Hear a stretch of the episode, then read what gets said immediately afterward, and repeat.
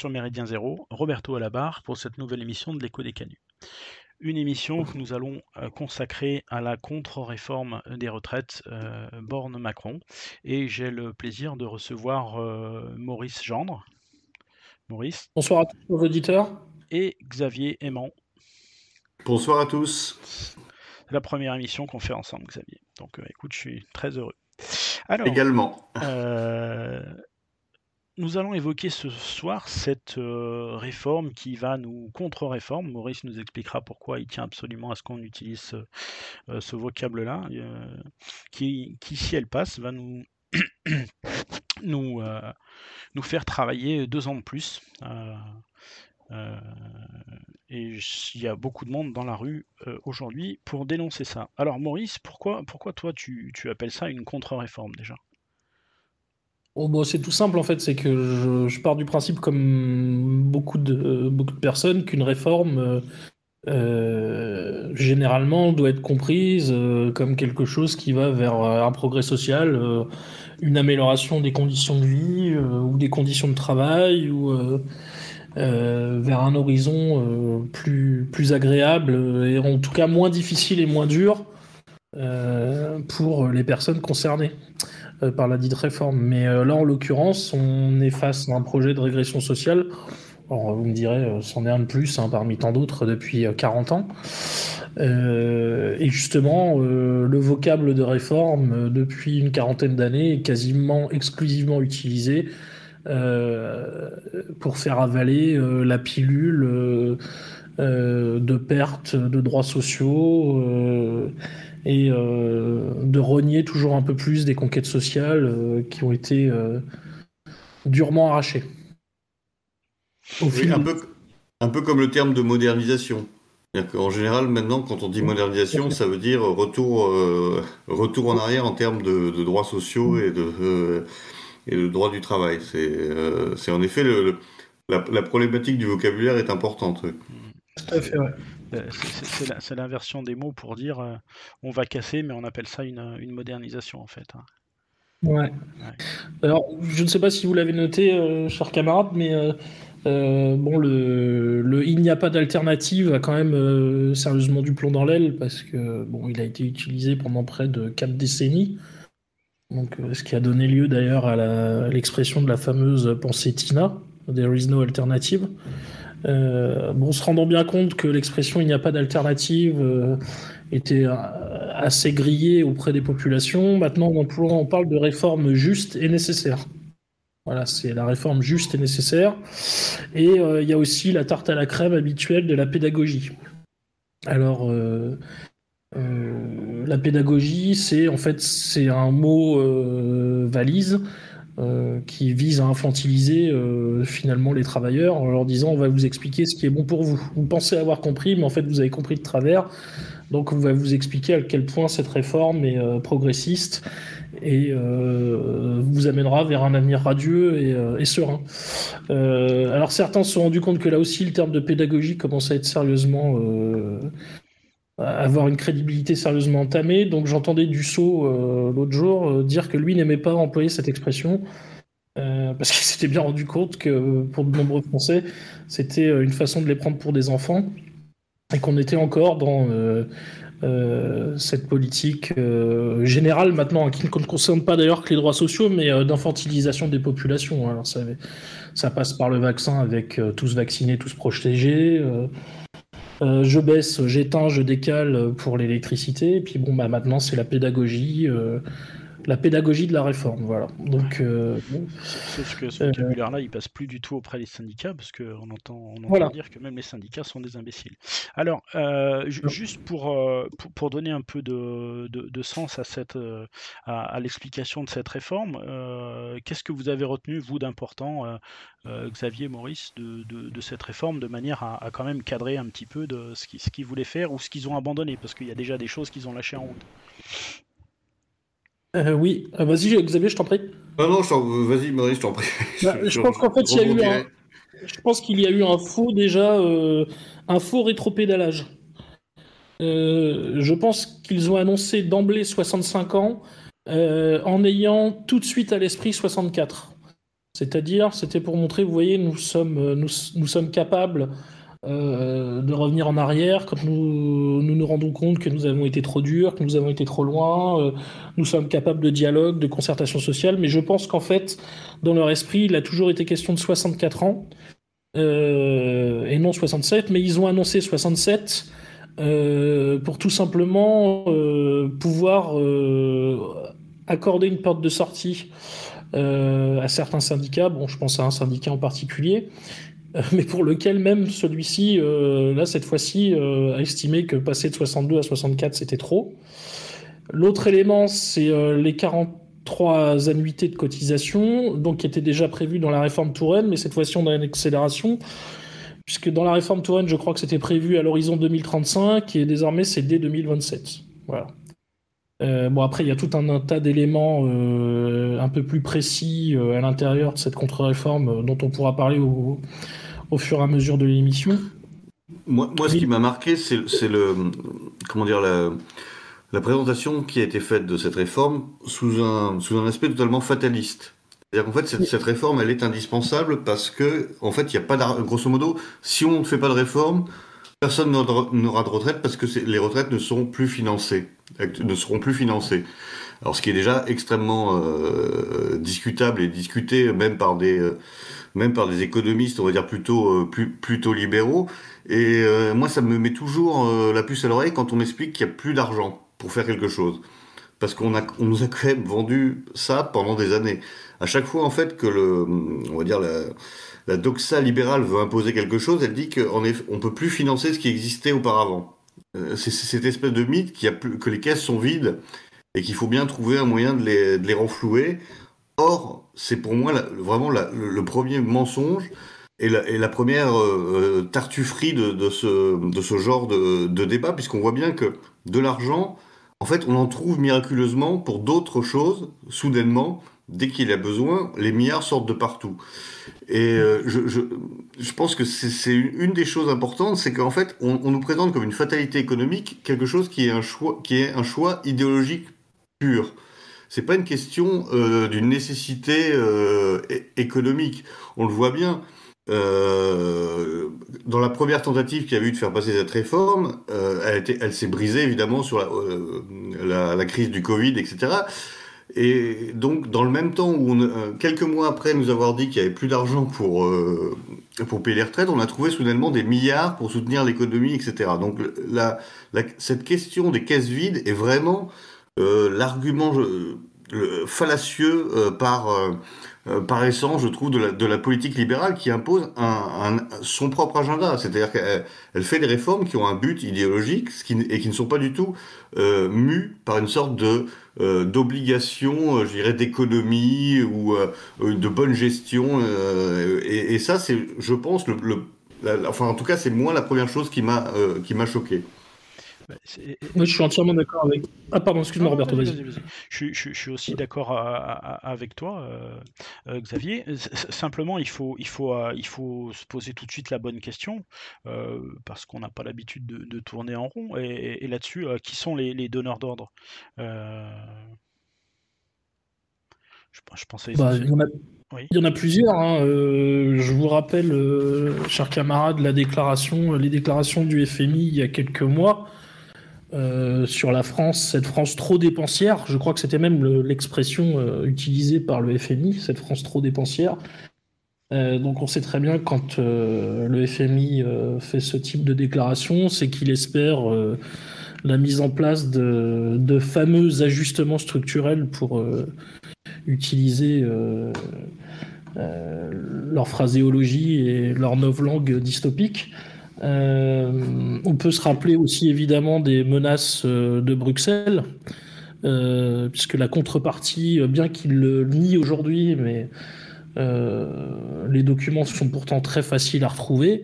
le fameux plan de relance post-Covid appelé Next Generation EU, la contrepartie, c'était une réforme des retraites en France, une contre-réforme des retraites.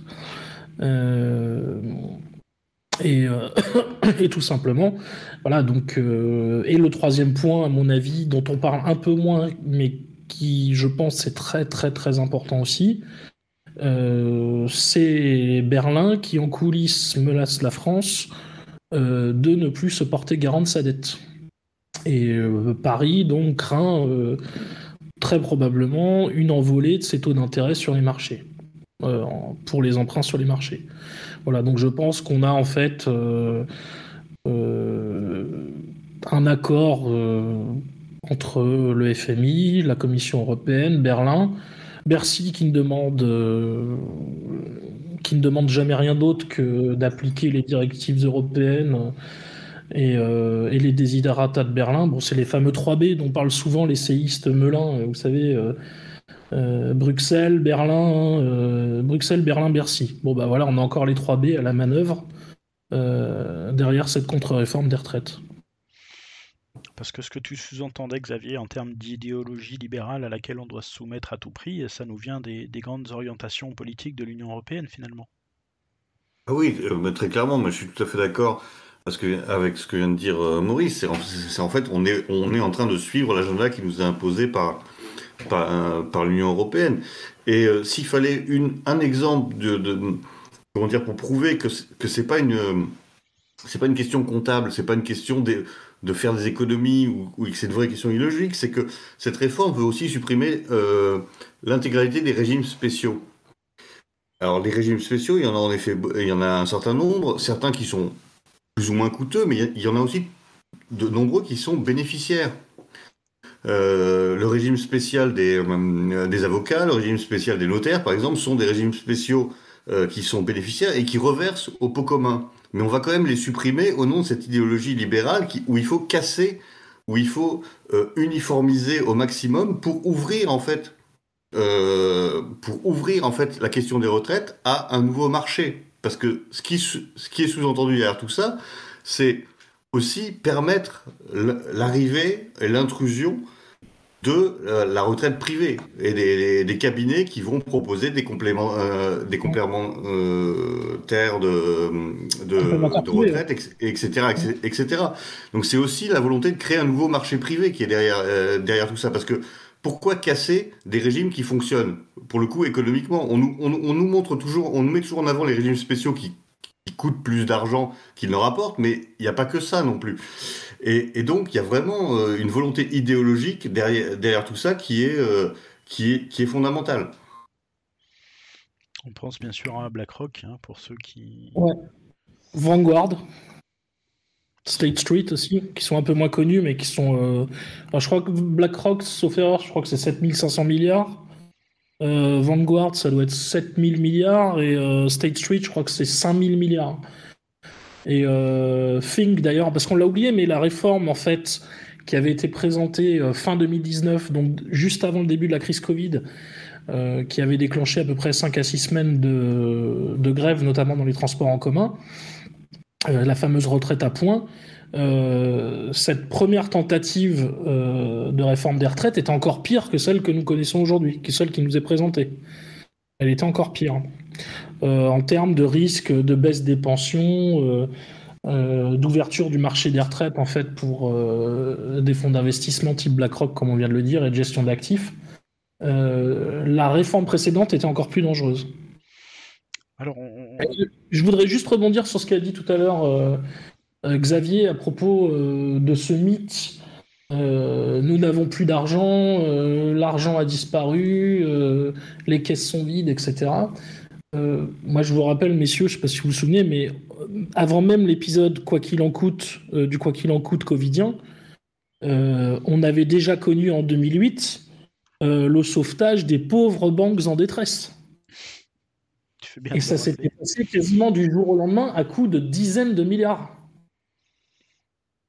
Avant même de parler évidemment des, des politiques non conventionnelles des banques centrales, mais tout simplement ce que les États avaient injecté immédiatement pour sauver les établissements bancaires en 2008. Je ne sais pas si vous vous souvenez. Les mêmes qui, quelques semaines avant, nous disaient que euh, les États étaient en faillite, euh, euh, qu'il n'y avait plus d'argent dans les caisses. Et là, subitement, en quelques heures parfois, des dizaines de milliards étaient débloqués pour sauver les établissements bancaires. Oui, et on peut même penser, dans un autre domaine, aux sommes, quoi qu'on pense de ce sujet, débloquées aujourd'hui pour, pour, la question ukrainienne. je veux dire, on n'a plus d'argent pour la retraite, mais on n'a on a, pas de difficulté à, à trouver des, des, centaines de millions pour, pour, pour, pour, aider l'Ukraine. Donc encore une fois, les questions, euh, on va dire, de, de financement sont, sont très aléatoires en fonction euh, simplement de, du programme de, de, nos gouvernants. Ils sont sous-tendus par l'idéologie, oui, tout à fait. Alors, puisqu'on est sur, ces, sur cette histoire euh, bassement monétaire, on va dire, qu'est-ce qu'ils voulaient faire avec les, les 120, 150 milliards de l'AGIRC et de l'ARCO? Et ils ont fait marche arrière là-dessus? Ah. Alors, c'est pas le, sujet sur lequel je me suis le plus penché, donc allez-y, messieurs, si vous avez des, éléments, parce que c'est pas là que j'ai. J'ai pas trop de billes là-dessus, donc. Euh... Bah, vas-y. Oui, pardon, non, non, non vas-y, je t'en prie. Bah, il y, y, avait, euh, y avait au tout début de la réforme le, projet d'aller euh, d'aller euh, taper dans les fonds de la GIRC et de l'ARCO, qui mhm. cumulaient, devait aller. Oui, il y a une cagnotte, c'est ça? Il y, avait une cagnotte de 120 à 150 milliards, et là, ils ont fait marche arrière dessus déjà. Donc, ça montre bien les, intentions de d'enlever de, les éventuels filets, parce que quand, Xavier disait tout à l'heure, bah, même toi, Maurice, que les régimes étaient excédentaires, oui, il y, a des régimes qui sont excédentaires, et, on voulait faire disparaître ces, cagnottes-là de manière à, empêcher d'équilibrer le système les années où ça irait mal. Parce qu'il y a effectivement des années où ça irait mal, euh, mais on peut les financer différemment. Oui, et, c'est d'ailleurs pour ça, sur, cette question-là, il y a, il y des, euh, quand même quelques journalistes qui avaient posé la question à des, à des promoteurs de la réforme, et qui avaient dit oui, non, mais finalement, euh, c'est pas tellement une question de, euh, d'économie, c'est qu'en en fait, on veut utiliser l'argent pour autre chose. Alors ça, ce serait intéressant de savoir justement euh, euh, pourquoi ils veulent utiliser cet argent qui est censément fait, pour ça. Donc déjà, ils ont reconnu que finalement, il y avait, avait peut-être pas tellement de problèmes, mais que c'était plutôt un problème d'ordre général, d'équité, d'équilibre, etc. Et en effet, ces sommes qui ont, en effet ont, ont été accumulées au bout de euh, d'un certain nombre d'années, à quoi vont-elles servir si elles ne servent pas à ce à quoi elles étaient destinées à l'origine? Euh, Moi, j'ai quelques craintes, j'ai bien quelques idées, mais euh, je pense pas que ce soit très profitable au peuple, français. Oui, je le crains aussi. Euh, sinon, pour, pour parler de, de questions pécuniaires proprement dites, et euh, les, prévisions du corps, euh, du, Conseil d'orientation des retraites, estiment que le déficit pourrait atteindre 13 milliards en 2030. Euh, or, il y a un calcul qui a été fait par un certain nombre d'organisations syndicales qui estimait que l'augmentation des cotisations d'un point, un point, hein, je dis bien un point, suffirait à générer près de 15 milliards d'euros. Euh, voilà, c'est un exemple parmi d'autres. Euh, une augmentation de salaire de 10%. Alors je sais bien que là je suis en train de dire des gros mots. Hein. Hausse de cotisation d'un point, euh, augmentation de salaire de 10%. une augmentation de salaire de 10% pourrait générer 18 milliards de cotisations supplémentaires. Et alors, effectivement, je sais très bien que pour un certain nombre de, d'employeurs et de patrons, euh, une augmentation de salaire de 10%, notamment pour des PME, PMI, c'est pas, c'est tout sauf anodin. Donc on pourrait très bien envisager que bah, cette augmentation de salaire euh, passe notamment par euh, une contribution sociale sur les produits importés. Donc qui ne pèserait pas sur les employeurs ou les petits patrons. mais bizarrement, ce sont des propositions qui sont systématiquement évacuées.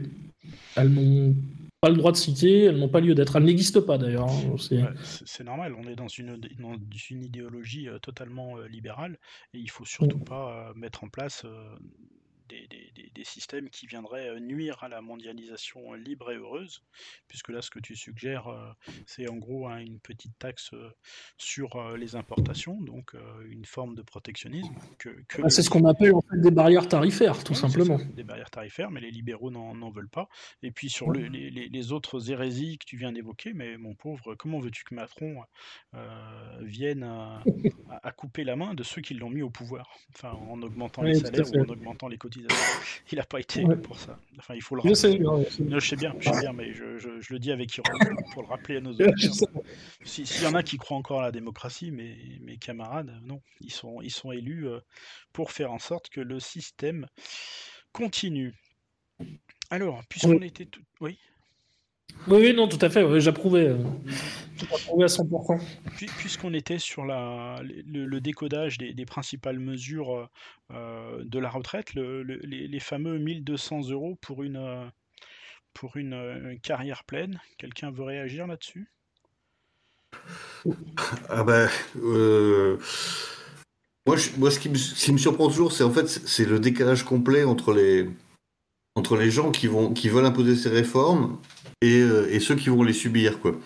Euh, euh, je, vais, je vais être très démagogique dans ce que, dans ce que je vais dire, mais ça me paraît assez, assez important. C'est-à-dire, qui, lequel quel député, quel sénateur, quel élu vivrait avec 1200 euros par mois quoi. Considérer que c'est une finalité et, un progrès euh, quand on quand on quand on n'a jamais connu ce genre de contexte économique, c'est-à-dire devoir vivre avec 1200, je trouve déjà ça extrêmement euh, extrêmement indécent. Après, on peut dire oui, c'est bien de mettre euh, un, minima, etc., etc. Mais encore une fois, ce qui ce qui me choque dans, dans, dans cette dans cette réforme, c'est que pour revenir un peu sur, sur, ce, qui, ce qui était dit avant, c'est que de l'argent il, y en a encore une fois, l'argent, il y en a, et euh, la problématique, c'est celle de la redistribution et, de, et, du partage de cet argent. Et euh, je, vais peut-être passer pour un gauchiste en disant ça, mais euh, on n'est pas dans un on n'est pas dans un système qui a une crise euh, on est, dans une crise économique qui est une crise de la redistribution, qui n'est pas une crise de la de, ni de la production ni de euh, ni de la création de richesses. Et je trouve ça indécent qu'aujourd'hui, on, soit obligé d'en arriver à ce genre de, de, réforme, alors qu'on est une société qui croule, qui croule, croule, croule, vraiment, véritablement sous, sous l'argent. Oui. Et de surcroît, concernant ces fameux 1200 euros dont parlait Xavier, ça ne vous a pas échappé, j'imagine, mais il y a une triple conditionnalité en plus. il faut avoir fait une carrière pleine, à temps plein et au SMIC. Euh, donc, d'après certains économistes, au maximum annuellement, ça représenterait quelques milliers de personnes de surcroît. Je crois que Mediapart avait chiffré, euh, là où ils sont peut-être aussi dans la démago, mais 50 par an.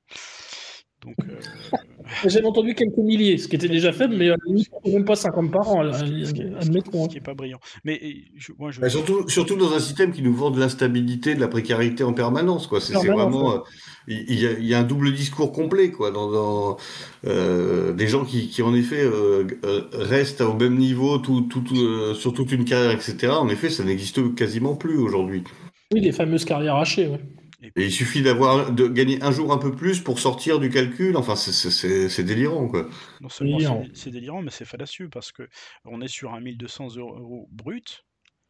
1200 euros brut, ça va faire à peine 940 euros par mois. Et c'est le seuil de pauvreté en France. Le seuil de pauvreté, il est à 940 ou 1100 euros selon, selon le, le seuil qu'on prend par rapport au, niveau de vie médian. Donc c'est vraiment très fallacieux. Et en plus, les, ces 1200 euros qui sont en fait des 940 euros, bah, ils seront de toute façon, et c'est pour ça que je dis qu'il faut se méfier des montants, je dis souvent ça, parce qu'ils vont être grignotés par l'inflation. On en a eu l'illustration totalement cette année. Ah oui, clairement. Euh, D'ailleurs, c'est un des non-dits aussi, euh, enfin un des tabous euh, autour de, la question des retraites. et bon, qui revient aussi, enfin, puisqu'évidemment la question des retraites est totalement liée à la question du travail, pour augmenter notamment le nombre de cotisations, une des solutions serait d'indexer les salaires sur les prix. Euh, ça, c'est pareil, c'est quelque chose dont on ne parle pas. Enfin, on se l'interdit, euh, on se l'interdit strictement et rigoureusement. Pour les raisons que tu évoquais tout à l'heure, Roberto, euh, tout simplement, bah, Macron, Macron est un fondé de pouvoir, au même titre d'ailleurs que la Commission européenne et le FMI sont des fondés de pouvoir d'une clique, d'une clique oligarchique et d'une plutocratie transnationale dont on a cité certains noms tout à l'heure.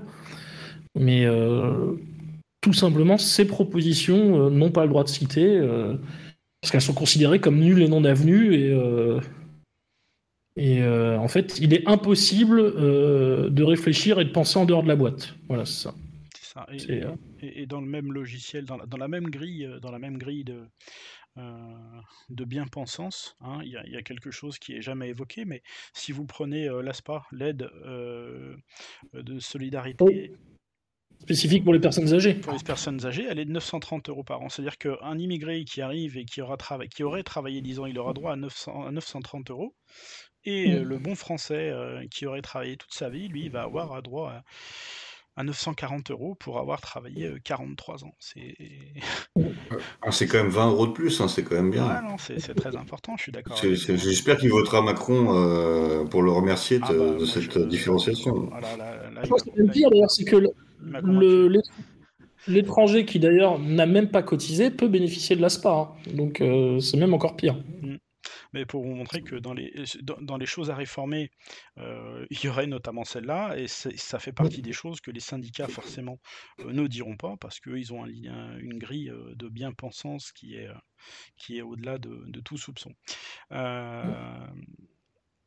Et au-delà d'ailleurs, pour les questions tout simplement qu'ils évoquent régulièrement, faire des économies, toujours dans la même logique, les caisses sont vides, nous n'avons pas d'argent, il n'y a pas d'argent magique, il n'y a pas de cagnotte, il n'y a pas de trésor caché, etc. Enfin, tous ces éléments de langage qu'on entend en permanence.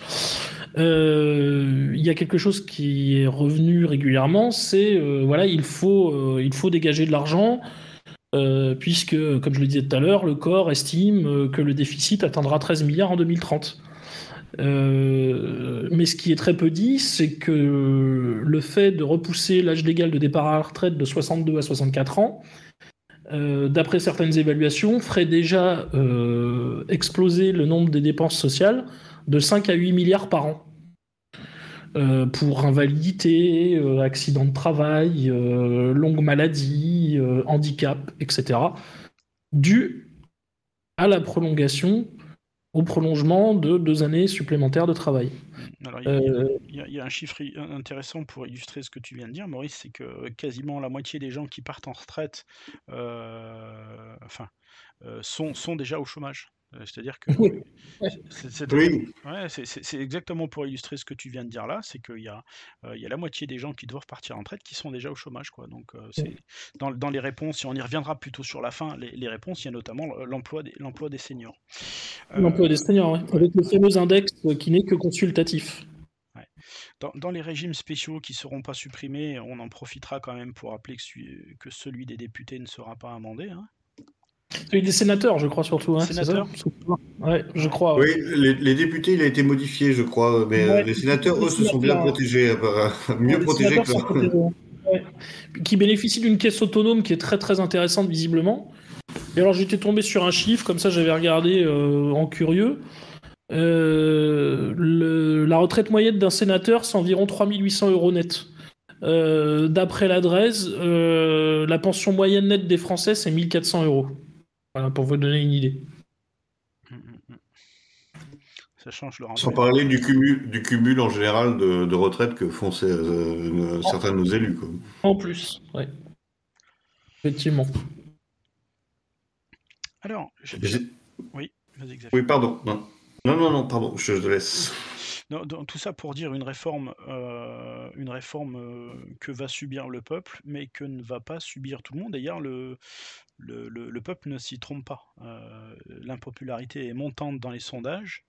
Euh, je crois qu'il y a 93% des actifs qui ne veulent pas de cette, de cette euh, réforme et qu'il y a 70% des Français en général qui n'en veulent pas non plus. donc un message que les syndicats ont bien compris. même, la CFDT. Même la CFDT puisque c'est dire, c'est dire, c'est dire, puisqu'on est sur une unité syndicale inédite depuis 12 ans. Enfin, euh, je crois que c'est, il faut quand même le souligner. Euh, il faut quand même le souligner. Oui, puis je, pense aussi que les syndicats ont une, ont une carte à jouer pour garder un, un, peu de crédibilité. Euh, si s'ils ne se montrent pas sur cette question-là, bon bah c'est fini quoi. Je veux dire, c'est là ils ont aussi un, ils sont un peu dos au mur pour pour euh, pour garder un, un, tant soit peu de crédibilité vis-à-vis de leur euh, de, leur troupe. Donc je pense en effet qu'ils vont la saisir et tant mieux. Et mais par contre, ce serait intéressant que ça ne se limite pas au justement aux, syndicats et que ça, que ça, prenne une forme plus plus générale et plus et plus populaire pour avoir un impact, un impact plus large et qu'on puisse pas nous vendre en effet, oui, ce sont toujours les syndicats de fonction publique, les privilégiés qui euh, refusent, le... mais qu'en effet, on voit des gens de d'autres domaines que, ceux auxquels on est habitué. le chantage à l'immobilisme. Voilà. Euh, L'accusation permanente d'immobilisme. Si en effet le, on va dire le, privé en termes général s'inscrit dans cette euh, contestation, ce sera beaucoup plus intéressant.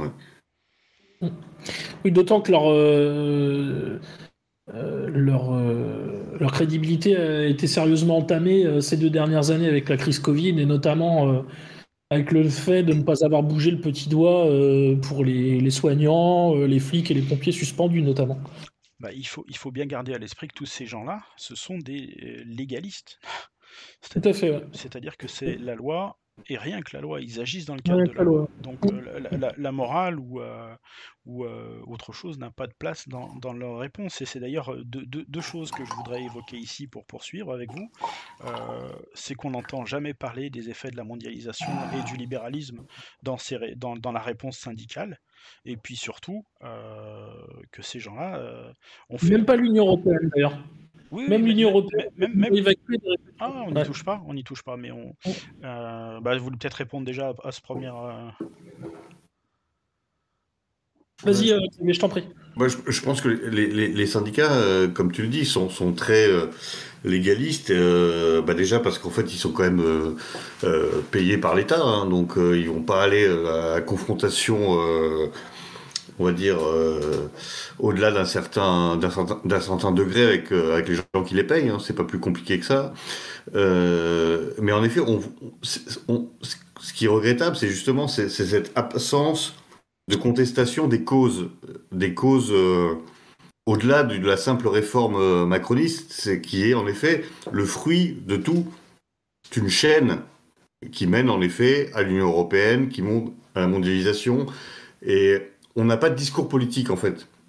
Chez les, on a de moins en moins de discours politiques chez les, euh, chez, les syndicats. On a, on a l'impression qu'ils se contentent de, d'essayer, en tout cas, euh, de, ou de prétendre soigner les mots sans s'attaquer, en effet, aux causes aux causes profondes qui sont euh, la mondialisation, la perte de souveraineté au profit de, euh, de l'Europe libérale, etc. etc. Moi, j'avais lu il y a quelques années euh, un, bouquin d'Emmanuel Todd qui, qui, qui, nous, qui annonçait la, paupérisation des peuples européens. Et je la vois se réaliser. Et, je me dis, tous ces gens-là ont, vraiment un, problème, un problème hémiplégique parce qu'il y a beaucoup de choses qu'ils oublient quand même. Hein. Oui, tout à fait, ouais.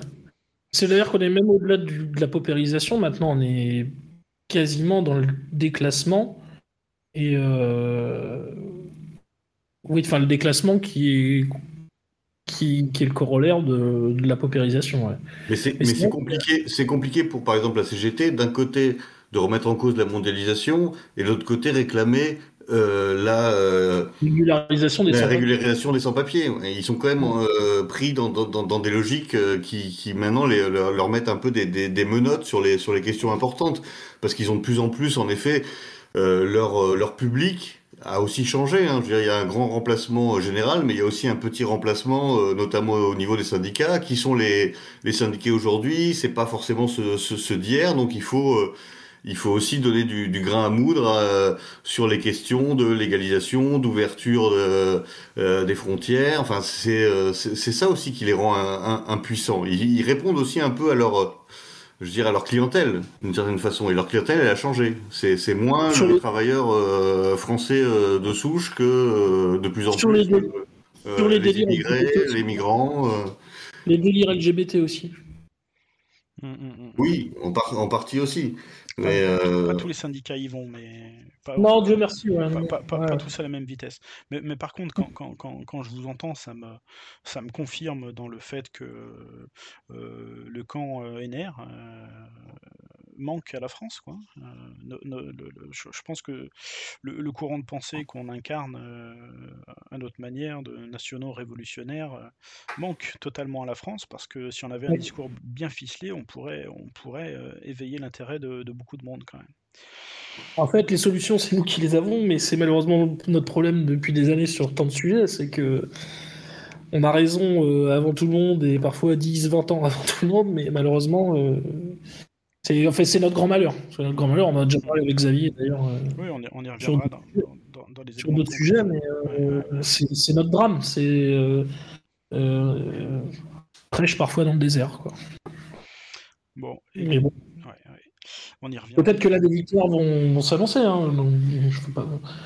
Aussi, euh, des gens qui bossent. effectivement, la, mobilisation est forte. Euh, si, euh, alors bon, je parle là du sujet des retraites, mais peut-être que ce travail souterrain finira par payer. En tout cas, faut le souhaiter. Faut le souhaiter. Après, moi, je pense qu'il y, a un problème, c'est aussi ce que je trouve odieux dans ce dans le, dans le, débat qui a été lancé, surtout la façon dont il a été lancé sur la retraite, c'est que euh, on essaie de nous vendre en fait un débat entre, euh, grosso modo, les gens pour qui le travail est une valeur et quelque chose d'épanouissant, et donc, enfin, comme le travail est épanouissant et une valeur, euh, pourquoi pas travailler deux ans de plus, et grosso modo, les feignasses, quoi. Et, et, ça marche, et, et, ça scinde encore un peu plus les Français, et on voit bien qu'il y a toute une droite libérale qui est tout à fait prête à embrayer embrayer là-dessus en disant bah, ceux qui râlent, évidemment, c'est toujours ceux qui, sont, qui partaient déjà à la retraite à 55 ans, c'est ceux qui nous font chier dans les transports. Et ils arrivent à diviser encore une fois euh, les Français en vendant un, programme qui finalement euh, nuira à tout le monde, mais en jouant sur cette carte, cette fameuse valeur, la, valeur travail. Euh, euh, de la droite, euh, il faut travailler, c'est bien de travailler, évidemment, personne ne, ne, dit le contraire, mais on nous vend en fait les opposants à la, à la réforme des retraites comme des gens qui ne veulent pas travailler ou qui veulent travailler le, le, moins possible. Et ça, c'est vraiment une hypocrisie euh, absolument odieuse parce que on, et, euh, tout dépend aussi euh, des, des euh, du type de travail qu'on a, etc. Quand je vois des gens dans les médias qui explique ah mais moi euh, c'est au contraire euh, euh, plus tard je peux partir à la retraite plus content je suis. Mais qu'est-ce qu'il fait comme travail? Il est commentateur à la télévision il est avocat. C'est pas la même chose que pour quelqu'un qui travaille dans une usine ou quelqu'un qui est conducteur de, de, bus.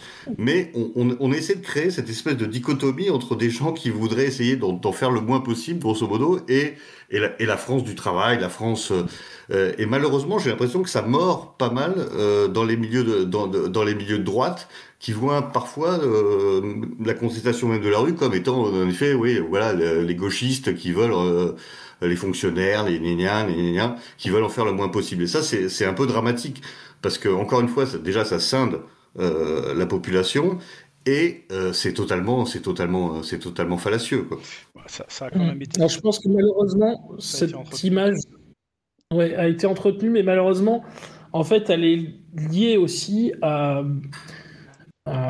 aux démonstrations qui sont proposées par ce que moi j'appelle la gauche carnavalesque euh, depuis 20-30 ans. C'est-à-dire, bon, euh, j'ai fait un paquet de manifs euh, quand j'étais à la CGT, j'y étais quand même une dizaine d'années avant de m'en faire virer, pour les raisons que vous connaissez. à titre personnel, je n'en pouvais plus dans les cortèges, dans les manifs. Euh, de Bella Ciao euh, en fond sonore, euh, des ballons gigantesques, de voir les, les Africains fraîchement débarqués clandestinement sur le sol français réclamer des papiers, des papiers, des papiers.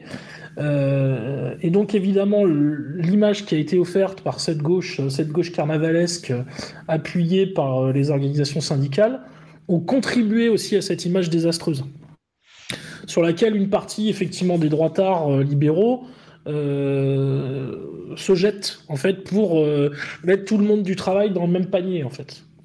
Et j'en veux énormément à cette à cette gauche, à cette gauche en fait, d'avoir projeté cette image sur sur le monde du travail, en fait, qui, qui, en plus est totalement éloigné de ce qu'est réellement le monde du travail quand on, quand on l'a fréquenté, aussi bien dans le privé que dans le public d'ailleurs. C'est clairement entretenu parce que quand vous voyez Sandrine Rousseau euh, parler du droit à la paresse, c'est clairement entretenu et ça vient illustrer ce que vous dites tous les deux. Euh, et j'ai un doute sur le fait qu'elle ait eu la fargue hein, d'ailleurs, enfin bon, c'est un autre sujet. C'est un autre sujet, mais c'est pour dire que de toute façon, ces divisions, elles sont, elles sont entretenues. Et, de la même manière, et ça tombe bien, ça, ça me tend la perche pour revenir à l'élection présidentielle, parce que finalement, tous ces braves gens, ils avaient le choix euh, soit de faire élire Macron, soit de faire élire quelqu'un d'autre, en l'occurrence Marine. Mais finalement, enfin, pour moi, la stratégie, elle était claire. On fait élire à Macron pour mieux pouvoir légitimer l'opposition à Macron après. C'est ce qu'ils ont tous fait. Et il n'y a, que le, vrai choix révolutionnaire, ça aurait été de voter Marine pour faire exploser le système. Mais ça montre bien que aussi bien la France, la France insoumise euh, que, que, certains euh, anarchistes qui se veulent révolutionnaires, etc., ils ont tout fait pour maintenir le système. Parce qu'aujourd'hui, s'il n'y avait pas Macron, il ne serait pas autant dans les rues finalement. Absolument. En ça, le, la, pièce de théâtre peut continuer. Oui, parce qu'en fait, ils, prétendent, leur, grand discours, c'est dire on, ne pouvait pas le battre dans les urnes parce que sinon ça aurait été cautionné euh, euh, le fascisme, mais on va le battre euh, dans la rue. Ce qui est, à l'heure actuelle, quand même très, très, très, très utopique. c'est, en fait c'est leur complicité qui s'est révélée lors de cette élection parce que en effet, euh, le, vrai, le seul vote révolutionnaire, euh, mais d'un point A à un point euh, Z du, du spectre politique, c'était évidemment le vote le, le, vote Le Pen. Donc ils l'ont refusé en prétendant qu'ils allaient dans la rue gagner, mais ils n'ont pas les moyens. Ils n'ont pas les moyens. Ils n'ont pas, la, pas la volonté en plus. Le veulent-ils seulement d'ailleurs? Le veulent-ils seulement J'ai un très gros doute à ce sujet. Mais, mais je. D'ailleurs, je n'ai pas de doute je peux, retourner l'argument parce que moi j'ai essayé de voir avec certains camarades en faisant un peu de provoque sur, euh, sur, Facebook. Alors vous me direz c'est pas c'est pas un baromètre très fiable, mais de leur dire est-ce que vous vous auriez voté, Mélenchon dans, le scénario inverse? Pour dire est-ce que vous vous auriez fait le choix révolutionnaire d'aller voter Mélenchon pour faire exploser le système?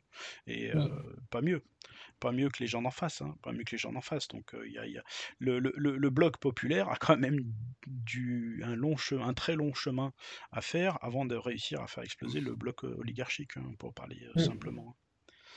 Oui, alors ça, je suis tout à fait d'accord. C'est, mais malheureusement, c'est aussi parce que Mélenchon a pris aussi des positions sur des questions, on va dire, euh, identitaires euh, qui sont aussi des blocages euh, importants pour, pour, pour, notre famille de, de, de pensée. Quasiment, quasiment rédhibitoire. Oui, on c'est entretenu, encore une fois. C'est comme le droit à la paresse. On, va, sur des positions inconciliables et, et le, le, le L'exemple qu'on peut avoir à cœur, c'est ce qui s'est passé en Italie quand 5 étoiles s'est rapproché de mince comment il s'appelle? De la Lega. de la Lega. Ouais. de la ligne, de dire bon bah voilà, le, bloc populaire pendant un an, ils ont fait illusion.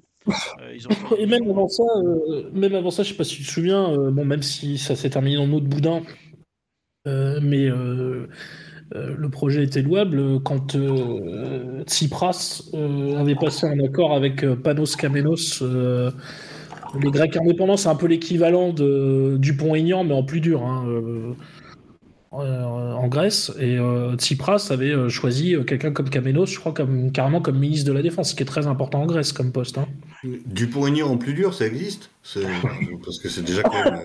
je sais, Non, non, mais disons que non, non, mais tu, pour les Grecs, mais avec quelqu'un évidemment de, de plus solide que, que ne l'est Dupont-Aignan, même si Dupont-Aignan n'est pas dépourvu de qualité. Mais, euh, et en fait, voilà, donc Tsipras avait réussi à faire ça. Bon, alors malheureusement, on sait tous comment ça s'est terminé, mais euh, l'idée originale était bonne. Bon. revenons à, revenons à notre, euh, notre contre-réforme des retraites, finalement. parce que, bon, pour l'instant, la, la réponse au moins, elle amène une opposition, ça, c'est indéniable. Oui. Et qu'est-ce qui pourrait fissurer, euh, qu'est-ce qui pourrait fissurer leur, euh, l'unité finalement. Parce que c'est, on voit bien, on a bien vu dans la presse dans la, dans la première semaine, parce qu'il y y, il y a deux temps.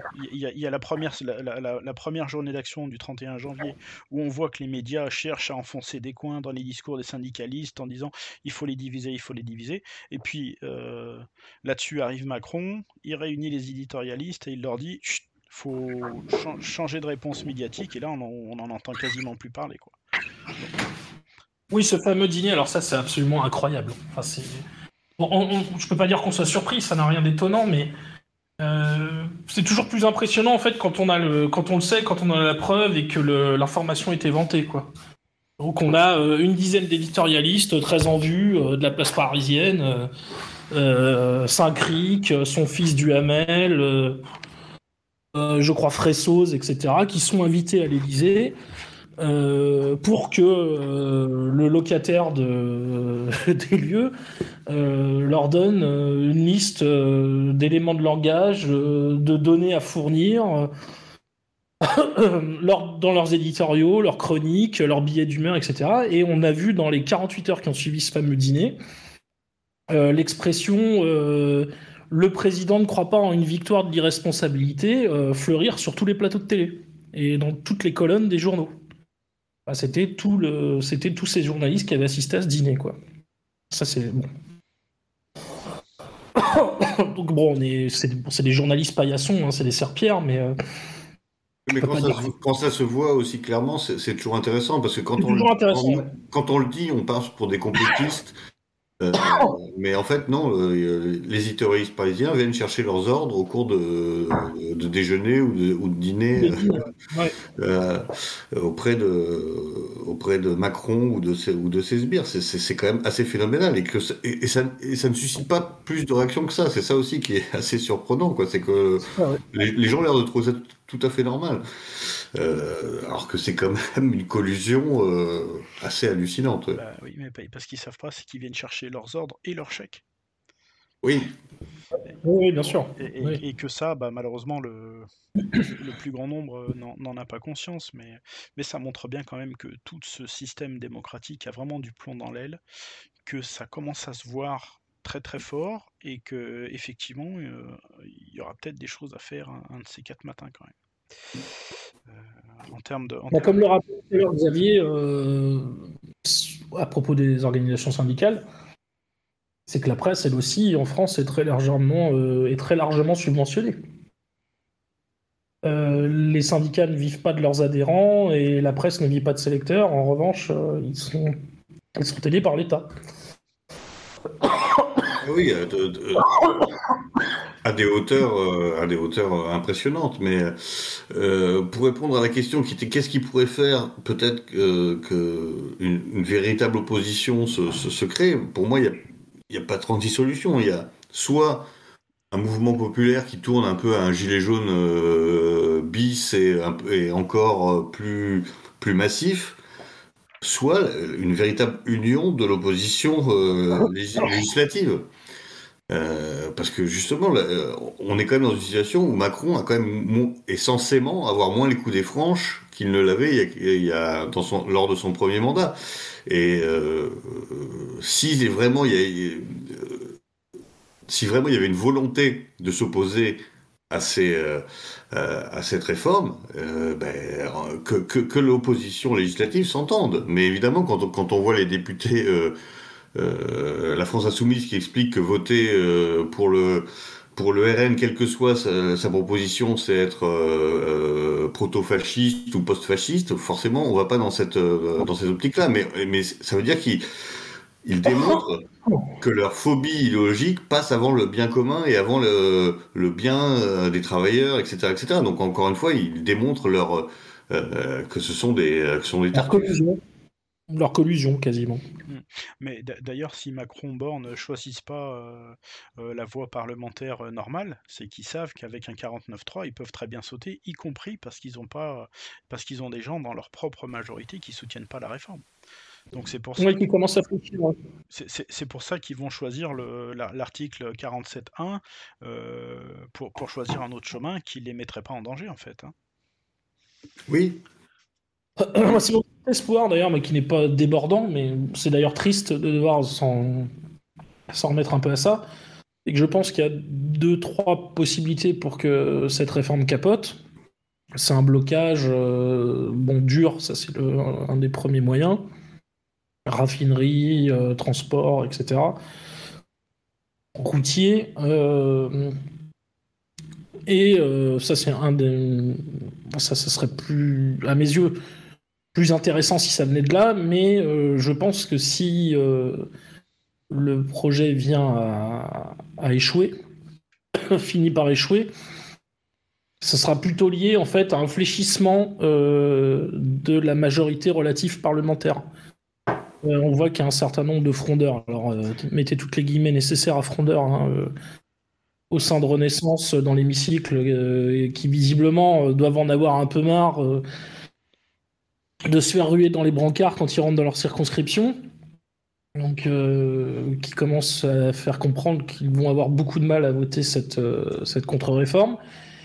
Et euh, il n'est pas impossible aussi qu'on ait certains députés au sein de la majorité qui, pensant déjà à 2027, vont vouloir savonner la planche, par exemple à des gens comme Darmanin ou Le Maire, qui s'imaginent potentiel successeur de Macron, et par exemple pour soutenir quelqu'un comme Édouard Philippe, se rendre à la buvette euh, à un moment clé, par exemple, euh, pour mettre, pour mettre la majorité dans l'embarras. On, peut peut-être imaginer ce genre de scénario, c'est pas complètement invraisemblable.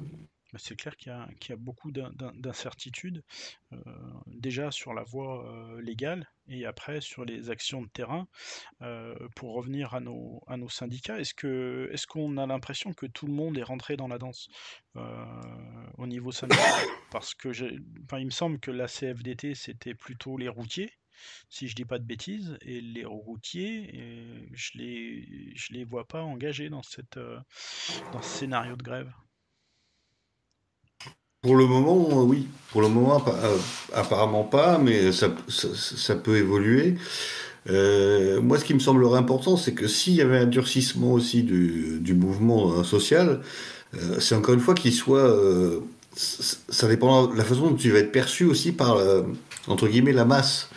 Parce que on a vu récemment les raffineries fermées, qui, enfin bloquées, et tout de suite, on nous vend, oui, regardez, une minorité qui empêche les gens de travailler, de circuler, etc. C'est un scandale. Euh, encore une fois, je pense qu'on, en jouant sur cette case, sur, sur cette euh, division française, le, gouvernement peut, euh, peut comment dire, déjouer le, le mouvement social ce mouvement social ne pourra marcher que s'il a vraiment derrière lui la majorité euh, des Français qui disent bon bah ok pendant ça va être la galère euh, pour aller au boulot euh, mais ça vaut le coup. Est-ce qu'on en est là grève par procuration. Je, ouais, mais je suis pas sûr que les gens soient euh, soient, soient, prêts encore à ça, euh, parce que on est arrivé à un tel degré aussi d'individualisme, etc., que les gens voient vraiment uniquement le fait qu'en effet c'est compliqué d'aller au boulot le matin, que c'est et euh, sans cette solidarité massive, je vois pas en effet le mouvement social pouvoir influer euh, de façon décisive sur cette question-là.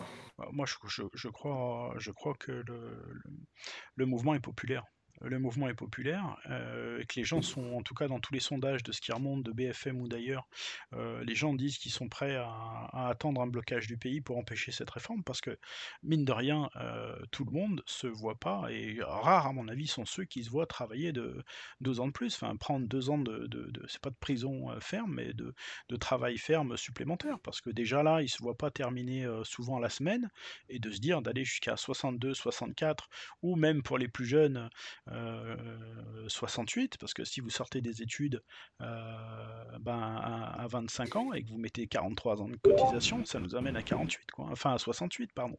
Donc les. je crois qu'on peut pas aller au-delà de 67, sauf erreur. Bon, écoute, peut-être. Je crois. Ouais. Il me semble. Il me semble que c'est 67. Mais par contre, il y a une chose qui est certaine, c'est que pour les, carrières longues, euh, l'âge légal, donc euh, pour ceux qui ont commencé à travailler entre 18 et 20 ans, passera de 60 à 62, mais à condition d'avoir cotisé la durée légale euh, majorée d'une année. Donc ces gens-là se retrouvaient carrément avec 44 annuités de cotisation. Donc là, c'est vraiment la double peine. Hein. Non seulement tu as commencé à travailler tôt, souvent on sait que les, les personnes qui commencent à, travailler tôt, c'est souvent des métiers assez pénibles, et en plus, ils se prennent une année de cotisation supplémentaire. Donc là, c'est la, double douille. Hein. Et c'est pour moi même la triple euh, peine, parce que, encore une fois, ce, genre d'obligation pourrait être comprise dans, un, dans, une société en crise, où en effet, il n'y a, a, plus de sous, les gens, euh, on produit plus, etc. Mais on, balance du pognon partout. Euh, comment expliquer à quelqu'un qui va devoir travailler deux ans de plus pour toucher sa, misérable retraite de 1200 euros bruts quand on, quand n'importe quel euh, migrant qui met un, pied sur le sur le territoire est euh, assisté, euh, médicalisé, accompagné, etc. C'est c'est aussi ça qui, qui, rend cette réforme insupportable. C'est-à-dire que on a l'impression que les Français doivent faire des efforts, mais pas pour eux, pas pour, mais pour les autres. Et ça, ça, ça, devient fou. À ce, à ce degré-là, ça devient fou. Ah Comme on dit toujours pour les, les, très aisés et les très aidés. Les très aidés qui ne sont même pas euh, des autochtones. Hein. On, dit souvent que les Français sont généreux. Bah écoute, on va voir s'il y, y, a une limite à la générosité. Moi, j'ai lu un article là, ce matin. Euh, dans une maison de retraite à Lisieux, ils n'ont plus les moyens, donc ils donnent plus de pain aux anciens. Quoi. Oui, j'ai vu ça, ouais. effectivement. Ouais. Mais, mais, mais jusqu'à où ça va aller? Jusqu'à quand? Jusqu'à quand les Français vont supporter ça quoi? Euh. ah Oui, c'est une vraie question. C'est euh, euh, et, jusqu'à quand ils vont accepter les dividendes monstrueuses déversés sur les, sur les actionnaires des sociétés? La France est le championne du monde de, du montant des dividendes versés. Donc c'est plus tenable, c'est plus tenable cette, dichotomie entre euh, les super riches et en effet les, euh, on va dire le lumpen prolétariat qui à la fois est super aidé et pourrit la vie euh, de ceux qui les, financent. Jusqu'à quand ça va tenir? Je je, sais pas. Et peut-être que cette réforme sera le, la, goutte d'eau qui va faire déborder le vase. je, je l'espère pour ma part, mais euh, j'en suis malheureusement pas persuadé, mais euh, sinon, en effet, ça va être quoi la prochaine étape en fait? Ce qui m'inquiète un peu, euh, là, pour une, inquiétude un peu plus immédiate, pas disons la vision globale de ce qu'on est en train de décrire, mais plutôt pour en revenir sur les retraites. Il y a deux choses qui me font peur, c'est euh, une CFDT une fois encore euh, à qui on donnerait deux trois sucres et deux trois friandises et qui viendrait rompre euh, l'unanimité syndicale. Alors bon, malgré toutes les tous les bémols et, toutes les nuances dont on a parlé tout à l'heure concernant les organisations syndicales. Mais là, en l'occurrence, bon, l'unité syndicale est quand même importante euh, dans, cette, euh, dans cette contestation. Euh, je pense qu'il en, il en faudrait peu pour que Berger retourne à la niche, quoi. Ouais, sauf que, sauf que, il me semble avoir lu quelque part que Laurent Berger avait été mis en minorité à son congrès sur cette question-là, et que là, il n'a plus le choix. D'accord, ce qui serait une bonne nouvelle. Bah, ça veut dire que là, c'est sa base, c'est sa base qui, qui, veut pas, qui veut pas aller à 64 ans. C'est pour ça que là, il n'a pas le choix. Il n'a pas, le choix. Et euh, l'autre élément qui me fait un peu peur, c'est euh, évidemment, comme d'habitude, euh, les députés LR. Est-ce qu'ils vont être la force d'appoint de la Macronie? Est-ce qu'ils vont apporter les voix manquantes à Borne et à Macron pour que cette réforme passe euh, En gros, est-ce qu'ils compenseront euh, les défections qu'on aura euh, dans les rangs macronistes? Alors j'ai cru comprendre qu'en gros, au sein du groupe LR, ça se divisait en trois tiers. Un tiers va voter cette réforme avec joie, délectation et, et, enthousiasme. Donc en gros, ça va euh, de la ligne Ciotti à la ligne Rotaillot. Il y a les quelques types qui ont soutenu Pradier euh, qui ne la voteront pas parce que Pradier lui-même avait fait comprendre qu'il y était opposé. Pour d'ailleurs, j'avais trouvé des motifs tout à fait respectables, qui ne sont pas très éloignés de ce qu'on décrit ici. Alors, le degré de sincérité du type, j'en ai aucune idée, hein, mais en tout cas, bon, c'était au moins bien défendu. Et il y a un troisième tiers, en gros, qui se rendrait à la buvette et qui se ferait porter pâle le jour J. Voilà. Ou disons dans les moments clés du vote. Mais je suis même pas sûr qu'avec ça, dans, sa propre majorité, il faut pas oublier non plus que Bayrou a dit qu'il voudrait pas, il voulait pas d'un passage en force, et qu'aujourd'hui il, fait, partie de ceux qui militent pour un référendum. Donc je, je suis même pas sûr que euh, que le 47.1 soit pas la voie qui soit choisie par le gouvernement en disant au bout de 50 jours on passe en force quoi qu'il arrive. On passe en France, avec, avec le risque, comme euh, l'a dit le canard enchaîné, que, euh, euh, que le Conseil constitutionnel, donc Fabius, mais là ce serait une surprise incroyable, qui vienne à, dire non, ce, parce que normalement ce sujet-là ne vaut que pour les, points économiques. Donc, entre nous, je n'y crois pas une seconde, parce que quand on voit que le Conseil constitutionnel a quand même validé le pass sanitaire, on oui, j'ai pas grand espoir non plus dans cette institution. Quand, on, voit que ce Conseil constitutionnel a pu passer, a pu valider une ignominie euh, comme le, le pass, euh, bon. Alors, du, coup, on se dit que tout est possible. Pour, moi, il reste une seule variable qui est la plus incontrôlable et qui est déjà celle qui avait fait flancher euh, Chirac. C'était quand 95. Chirac Juppé, ouais. Le, le CSE, c'est les jeunes c'est les jeunes. Mais, euh, Ah, tu parles du, du CPE. Euh... CPE, c'était 2006, Chirac Villepin. 2005, ouais. 2005. Alors, là, pour le coup, la loi avait été votée, mais ils ont fait demi-tour parce que justement les jeunes euh, voulaient pas de ça et que ça a commencé à partir dans tous les sens. Et que là, quand on commence à toucher aux enfants, pour la légitimité d'un gouvernement, s'il y a des blessés, c'est chaud. Donc euh, c'est toujours compliqué. C'est toujours compliqué, mais, mais du coup ça nous ramène au calendrier. Enfin, je pose deux, questions en, même temps. Euh, le fait de de mettre les. le, premier calendrier de, cette réforme des retraites, c'était entre Noël et jour de l'an. Euh, quelqu'un leur a dit que c'était pas une bonne idée, donc du coup, ils l'ont redécalé. Mais là, on arrive dans les vacances scolaires. Et est-ce que le fait de mettre les vacances scolaires au milieu, c'est une manière d'éteindre la, la, mobilisation éventuelle des jeunes? Parce que pour moi, c'est vraiment la seule variable euh, qui peut, qui peut faire. Euh, ah, c'est une excellente question. Hein. Ouais, ce ne serait pas la première fois qu'ils utilisent ce genre de, ce genre de choses. On se rappelle Balladur, hein, euh, quand il avait fait sa fameuse réforme, il l'avait fait passer fin août. Hein. C'était. il avait fait passer le passage de 37 années et demie à 40 années de durée pour les salariés du privé. Il avait fait ça à la toute fin du mois d'août quand les gens n'étaient pas encore rentrés de vacances et quand ils avaient déjà la tête à la rentrée scolaire. Moi, la mobilisation de la jeunesse, j'y crois moyennement parce que c'est quand même quelque chose qui la touche quelque part moins directement, si je puis dire. Le CPE, c'était quand même euh, euh, non, mais c'est loin. Non, mais c'est loin. La retraite, ça reste quand même lointain pour euh, quand on a 19-20 ans.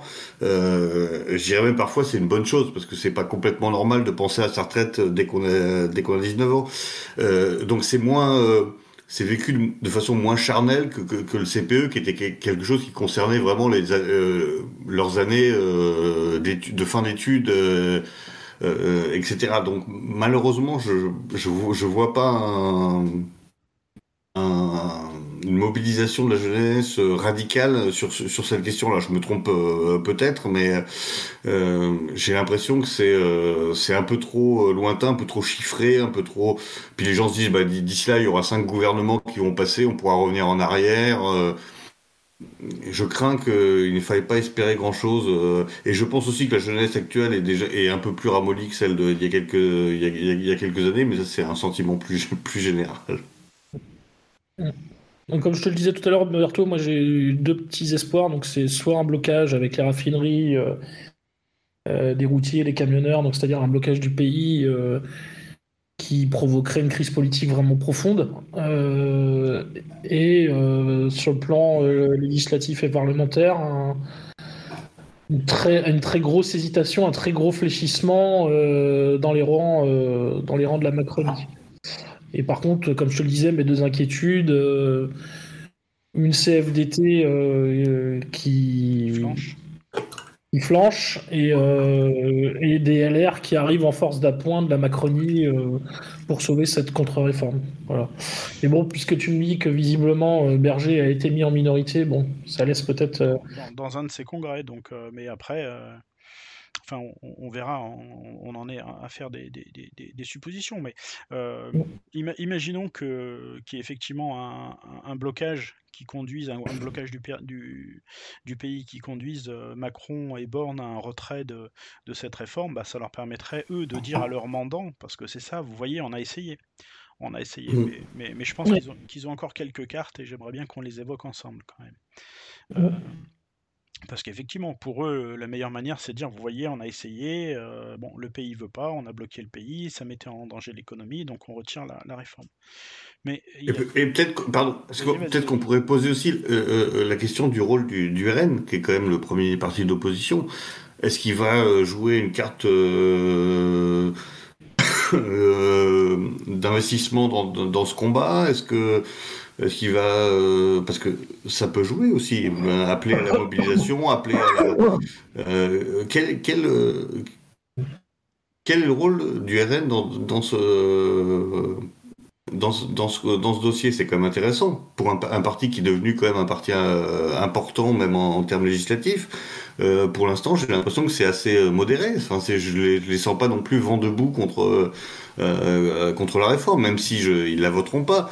Mais entre ne pas la voter et participer à un mouvement de contestation globale, ça pourrait aussi faire basculer peut-être un certain nombre de choses. J'attends une manifestation de, du, RN sur cette question, puisqu'en effet, les syndicalistes, comme toujours, ont dit qu'ils ne souhaitaient pas avoir de, de représentants du ah, RN euh, euh, à l'Arménie. Mais, mais, voilà, bah, est-ce que, est que le RN va s'emparer aussi de ce, de, ce, de ce débat pour, pour euh, agir sur le réel?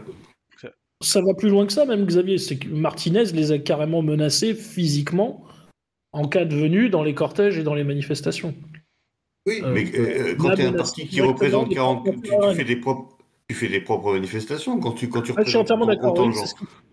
C'est ce qu'ils devraient faire, ils devraient organiser effectivement leur propre. Euh, Mais veulent-ils le faire Vont-ils le faire? Peut-être que ça pourrait jouer dans, dans la balance. Mais peut-être peut que leur électorat est, pas certain de se mobiliser sur ce genre de réforme. C'est aussi l'inconnu pour eux.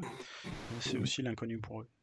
Je crois qu'en fait, vu une grande partie de la sociologie électorale quand même du RN, euh, je crois d'ailleurs avoir vu passer des chiffres à un sujet. Euh, euh, cette contre-réforme est très très très très impopulaire dans les rangs euh, des électeurs RN. Non ah non, non, non, non.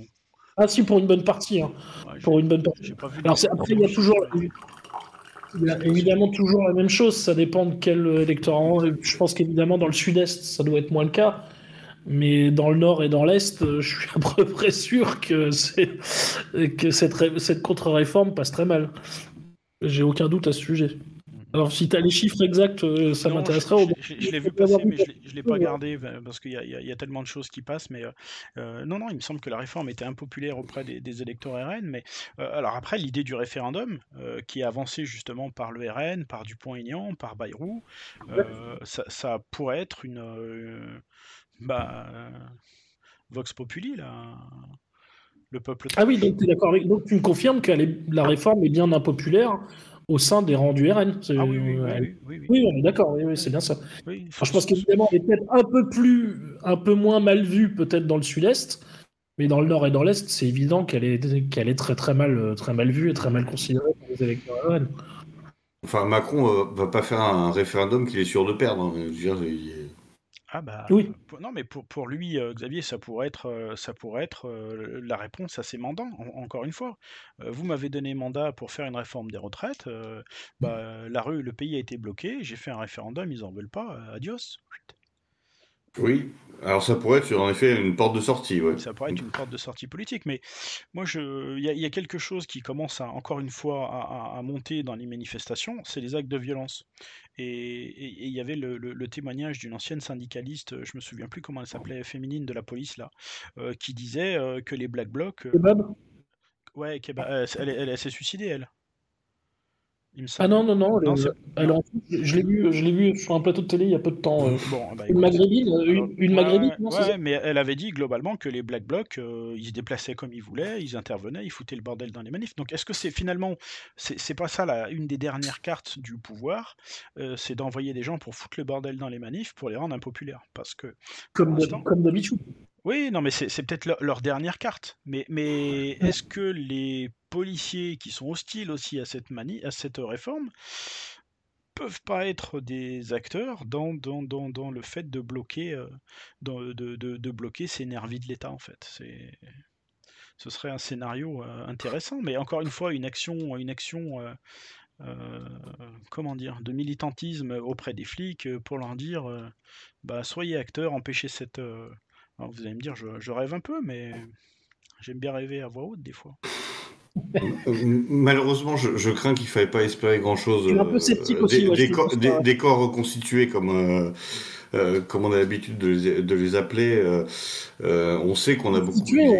Qu'il y a beaucoup de, de, gens dans, dans, les, dans les forces de police qui, qui votent RN, etc. Mais ça reste des policiers avant tout. Ça, ça reste des policiers qui suivent les ordres et qui feront ce qu'on leur dit, de faire. Et, malheureusement, euh, je crois qu'il faut, je crois que c'est un peu une, c'est un peu un vieux fantasme entre guillemets, euh, si je puis dire, d'extrême droite. Euh, les policiers qui attendent de se mettre aux ordres, qui, etc. Non, ils font, ils, font, ils, feront ce qu'on leur, ce leur dit de faire. Ils, l'ont fait pendant les gilets jaunes. Ils le referont, ils le referont là, sans faire de distinction entre les black blocs, les gens les, manifestants sincères, etc. C'est malheureux. C'est euh, ça ne veut pas dire que parmi ces gens-là, il n'y a pas des gens, euh, des gens bien, mais leur, leur fonction est telle que euh, c'est la garde prétorienne du, du système. On je, suis, je, suis, je suis navré, ça, ça ne changera pas et c'est comme ça. Et attendre quelque chose d'eux, c'est à mon avis très très très utopique. J'entends bien, mais il n'empêche qu'ils étaient présents et assez bien présents euh, à la première mobilisation. C'est pour ça que je me dis que la donne peut changer. Mais bon, je, ne me fais pas trop d'illusions non plus, mais... Euh, j'avoue être très très sceptique là aussi. Hein. Mais, il n'empêche que, que déjà, ça pourrait être une cible en termes de communication pour aller chercher ces gens-là et faire faillir le pouvoir. Mais ça n'engage que moi. Ok. Euh, alors,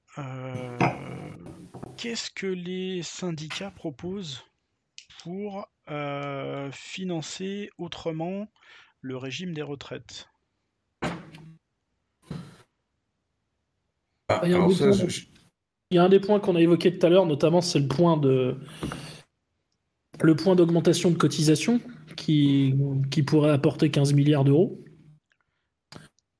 Euh, l'augmentation des salaires euh, qu'on a évoqué. Alors, tout le problème justement de, des propositions syndicales concernant l'augmentation des salaires, notamment de la CGET, les fameux 10%, c'est qu'ils veulent euh, que ces hausses de salaire reposent uniquement sur l'employeur. Et c'est là, à mon avis, qu'ils font une grave erreur, et c'est le meilleur moyen de rendre cette demande impopulaire, c'est de ne pas la financer autrement. Et c'est là que j'évoquais tout à l'heure la fameuse contribution sociale, notamment sur les produits importés, qui à mon avis la meilleure solution euh, qu'on pourrait trouver euh, aujourd'hui. Alors c'est vrai que c'est compliqué dans une situation, euh, dans une période inflationniste, mais si on voit sur le moyen ou sur le long terme, ça peut être une solution tout à fait, tout à fait envisageable et qui en plus aurait pour vertu euh, d'envisager une relocalisation de certaines activités économiques euh, sur un plus ou moins long terme, à plus ou moins long terme. Alors là, je vais me faire l'avocat du diable, mais monsieur, vous allez taxer plus le travail. Comment voulez-vous que les, les, emplois reviennent en France Alors là, l'argument, c'est du pain béni pour eux. Hein.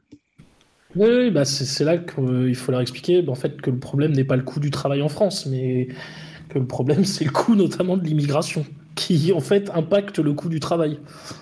Ce qui, est, terrible, c'est qu'effectivement, on est sur un problème de, démographie, parce que la pyramide des âges, elle est en train de s'effondrer en France et en Europe, et que, et, que comme il n'y a pas de natalité, et que la natalité euh, s'écoule encore plus, on a vu ces dernières semaines, la seule réponse, c'est l'immigration pour compenser. Zéro politique nataliste, ça, ça pourrait être, euh, ça pourrait être euh, un début de réponse. mais ça fait, ça, fait pas partie de leur logiciel de pensée. Hein. Tout à fait. Alors que d'ailleurs, les populations euh, issues de l'immigration ont un taux de chômage euh, bien plus élevé que le reste de la population, de surcroît. Donc le, fameux mythe, euh, ils vont payer nos retraites, bah non, tout simplement non. Non, déjà, il faut payer leur chômage avant qu'ils payent Voilà, c'est ça. Il faut d'abord payer leur chômage avant qu'ils payent leur retraite. Alors, avant leur chômage, c'est leur intégration. Hein. ouais, en plus, ouais. C'est leur intégration. Non, mais sinon, il y, aurait en effet des, des, processus qui sont, pour le coup, plutôt proposés par la gauche. Euh, taxation des, euh, euh, des richesses, des, que, que les GAFA payent en fait enfin leur, les impôts qu'ils doivent payer. Enfin, les, euh, lutter, lutter véritablement contre l'évasion fiscale, qui représente quand même des sommes faramineuses. Euh, ben voilà, donc euh, encore une fois, l'argent, il y en a, il suffit d'aller le chercher, mais si on ne veut pas aller le chercher, on ne trouvera pas. Mais, mais des solutions, bien évidemment, il y en a. même la, la fameuse vieille utopie, la taxe Tobin, qui, qui me paraissait pas quand même un concept complètement délirant de prélever euh, euh, les, transactions. les, les, transactions financières, etc. Ben voilà, euh, de l'argent, il y en aurait. C'est la, volonté politique qui manque. C'est pas une fatalité économique, c'est la volonté politique qui manque. C'est-à-dire qu'on veut pas financer ces, retraites parce qu'on veut casser le système de retraite français, comme on a cassé les euh, grosso modo tous les services publics progressivement, etc., pour les privatiser, c'est une, une volonté politique. C'est pas une obligation financière. D'ailleurs, les, euh, la privatisation et euh, sont, les privatisations sont souvent des échecs économiques. Euh, mais il faut casser le, il faut casser le modèle et, et surtout donner l'impression qu'encore une fois, c'est ce que disait Maurice, qu'il n'y a pas d'alternative. Mais si, si, il y, a des alternatives, il y en a plein, si on avait la volonté politique de le faire tout à fait. Et d'ailleurs, tu parlais de la casse des services publics. Euh, l'obsession euh, de l'allègement de la masse salariale, pour reprendre euh, une formule qu'ils affectionnent, de l'allègement de la masse salariale dans la fonction publique, et notamment la fonction publique hospitalière, de, l'aveu même du Conseil d'orientation des retraites, ça a eu un impact euh, sur, euh, sur l'état des retraites, euh, notamment en perte de cotisation. C'est-à-dire que ces mesures d'économie, en fait, ont, auraient pu ont aussi contribué à détricoter le financement du système des retraites. Bah, tout simplement, en fait, bah, la création d'emplois, enfin, tout simplement, les emplois financent les retraites. Hein, c'est J'énonce une évidence, mais il est quand même bon de le rappeler, quoi. Euh, d'ailleurs, euh, il est impossible de ne pas parler aussi de la réforme de l'assurance chômage qui, date de seulement voilà quelques semaines. Qui a, qui a réduit, je crois, de 25% euh, le niveau des indemnités. Ah, peut-être Roberto, tu as, plus d'informations que moi là-dessus. mais... c'est ça, mais ça, celle-là, elle est de. Enfin, elle est passée, hein, les syndicats. Il y, a, un mois ou deux, voilà, elle est passée. Euh, c'est euh, à, un moment en plus où on peut craindre, en raison de la crise, euh, la crise des coûts énergétiques, de l'inflation, que malheureusement le chômage reparte à la hausse. et ils organisent cette réforme de l'assurance chômage à ce moment-là. Quoi. Bon c'est difficile de ne pas y voir, euh, enfin de ne pas avoir un, effet d'aubaine, on va dire. Mm, mm, mm. Donc, si je reformule un peu toutes les propositions, bah, c'est déjà euh, la traque contre la fraude fiscale, euh, mettre fin aux paradis fiscaux, taxer un peu plus les, un peu plus les, les profits aussi bien des, des, milliardaires que des multinationales, et puis mettre fin aux politiques d'exonération euh, bah, qui sont des manques à gagner pour les, pour les systèmes sociaux. Mmh. pour moi, le plus important, quand même, puisqu'on parle de retraite, c'est quand même le point de cotisation. Je pense que c'est ça le plus important. de remettre, euh, mmh. de remettre un, à, l'équilibre, un point. à l'équilibre, à l'équilibre un petit peu aux salariés, un petit peu aux, aux employés. Voilà. Mmh, et, et, je, l'évoquais tout à l'heure parce que tu disais l'emploi c'est quand même euh, l'emploi c'est quand même euh, bah, quelque chose de fort parce que si les gens sont pas sont en emploi bah, ils cotisent euh, l'emploi des seniors tout a été fait dans ce pays pour faire en sorte que les gens à partir de 55 ans ils dégagent quoi tout à fait jusqu'à présent d'ailleurs leur taux d'inoccupation est, très important donc c'est encore une fois une, hypocrisie c'est à dire qu'à 50 ans on, vous dit que vous êtes plus bon à rien Mais il va falloir bosser jusqu'à 62, euh, ou 64, ou 65. C'est un peu compliqué comme, euh, comme arithmétique. Bah on en revient à ce que tu disais tout à l'heure, Xavier, c'est-à-dire que les pensions seront tellement basses, les pensions de retraite sont tellement basses que les Français, en fait, une grande partie des Français, sera obligé de se tourner vers euh, des complémentaires. Mais oui, mais le but c'est ça, c'est de créer un nouveau marché pour que les gens soient obligés de payer comme ils payent une mutuelle pour euh, pour leur lune, pour pouvoir se payer des lunettes euh, qu'on paye gratuitement à, des migrants, ils se payent une complémentaire santé et ça va générer des, des, des, business énormes, etc., etc. Le, le, le but, il est pour moi, il est, il est vraiment là de créer ce nouveau marché de de, on va dire, de retraite, de retraite privée ou paraprivée euh, euh, en complément de ce qu'on va toucher peut-être un jour si on touche quelque chose. Mais euh, c'est ça le but. C'est un modèle à l'américaine, avec toute la grande réussite qu'on a, a pu observer dans, dans ces pays-là. Hein. parce que moi, pour y aller de, temps en temps, j'ai quand même vu des gens dans les supermarchés qui remplissaient les caddies ou qui ramenaient les caddies euh, euh, égarés sur les parkings, euh, qui avaient presque 80 balais. Parce qu'en fait, ils avaient tout mis dans un fonds de pension qui allait leur assurer leur retraite, qui a fait, qui a fait faillite. un cas, connu, c'était Enron, par exemple. Donc voilà, c'est ça le modèle qu'on veut nous vendre. C'est ah non mais ayez confiance, mettez votre argent en assurance vie, en je sais pas quoi, en truc spéculatif. Euh, ça marchera bien mieux qu'un système étatique parce que l'État c'est pas bien, euh, ça marche jamais. Euh, mais voilà, des, gens de 80 balais obligés de livrer les journaux le matin à la place des gamins de 14 ans. Enfin, c'est vraiment ça qu'on veut nous vendre. Et ça, c'est une volonté idéologique. C'est absolument pas un impératif économique, encore une fois. Tout à fait. Je ne sais pas si vous vous souvenez de ça, messieurs. Bon, ça commence à remonter un peu, mais au moment de la, la, réforme, enfin une des multiples réformes des retraites, contre-réforme des retraites, donc là c'était celle de Wörth en 2010, qui faisait passer l'âge légal de départ à la retraite de 60 à 62 ans. Euh, je me souviens parfaitement à l'époque euh, d'une campagne publicitaire assez régulière euh, pour Malakoff Médéric, vous savez, les complémentaires retraite privée. Donc on était sous la présidence Sarkozy à l'époque. Et je crois d'ailleurs que Malakoff Médéric était entre les mains voilà, du demi-frère, d'un des demi-frères de Sarkozy d'ailleurs, je crois. Tout à fait. bon, En plus, on est, on est dans le capitalisme de connivence aussi. Hein. alors là, clairement. Mais bon, alors mes, chiffres datent un peu, mais il me semble que le, la part de, de retraite euh, complémentaire, c'était à peine 10% des retraites euh, euh, dans les, il y a, a, 5-6 ans.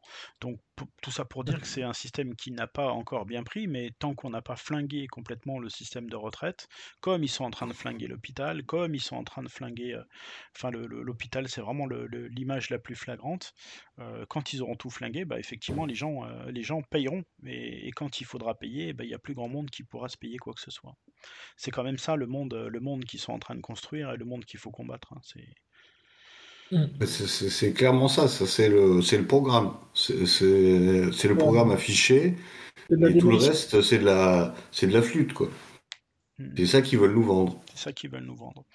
Alors, euh, le, contexte dans lequel ils sont en train de faire ça. Euh, ouais, ajoute au sadisme, je trouve. De quoi? Je trouve que le contexte économique dans lequel ils font cette contre-réforme ajoute à leur sadisme. Bah ouais, alors ça dit. À leur perversité, à leur perversité. Ouais, à leur perversité, mais surtout, euh, est-ce que ce sera pas l'étape de trop? Parce que parce que là, on parle que des que des salariés globalement. Hein, quand on parle des retraites, euh, enfin, on parle beaucoup des salariés, mais euh, ça arrive dans un moment où où tous les artisans, les petits commerçants, etc., ils sont en train d'être mais liquidés quoi liquidé avec l'histoire des factures d'énergie. Donc, est-ce que, est que tout à l'heure tu disais euh, il faudrait pas un gilet jaune bis? Moi, j'étais en train de me dire est-ce qu'on va pas aller vers un. S'il y a quelqu'un qui sait animer ça, avec intelligence, euh, vers un néo-poujadisme en fait. Parce que, parce que le, début des Gilets jaunes, c'était quand même le regroupement euh, du, du, populo et des petits artisans qui commençaient à crever. Mais là, je, je les vois pas, je les vois pas se laisser saigner sans réagir. Et est-ce que ça, c'est pas, pas une, un facteur supplémentaire pour mettre le feu ou pour alimenter l'incendie en fait? On, pourrait l'espérer. Après, la, problématique des artisans et des, et même des, même des petites entreprises, etc., c'est qu'il y a un côté très individualiste. Il n'y a pas de syndicats, justement, euh, ou en tout cas, si, il y a des syndicats, mais qui ne sont pas aussi euh, revendicatifs ou aussi représentatifs. Il y a un côté très individualiste dans le, dans, ben déjà dans la démarche même de l'artisanat, etc., qui fait que, euh, en c'est, il faudrait trouver un liant ou un leader. Le poujadisme a fonctionné parce qu'il y avait Poujade. Euh, Est-ce qu'il y a quelqu'un maintenant qui, euh, pourrait prendre cette révolte et, la représenter? Euh, Je crois que c'est ça qui manque un peu. C'est, euh, alors certains auraient pu peut-être espérer que ce soit Marine. Euh, je, crains que ce soit pas le cas, mais il faut qu'une contestation, malheureusement ou pas, parce que ça a des défauts aussi, le leadership entre guillemets, mais il faut qu'elle soit incarnée par quelqu'un. Est-ce qu'il y a, il faut, il faut qu'il y ait une personnalité qui sorte et qui s'impose et qui, et qui prenne. Euh, et là, peut-être qu'en effet, on pourrait avoir cette, cette, contestation. Mais je crois que c'est ça qui manque et c'est peut-être ce qui a manqué aussi euh, aux Gilets jaunes où c'était trop euh, horizontal. Euh, il y a un moment, un, un, un, un, mouvement révolutionnaire doit être euh, doit être vertical. Il faut un moment aussi de l'incarnation et de la euh, une tête.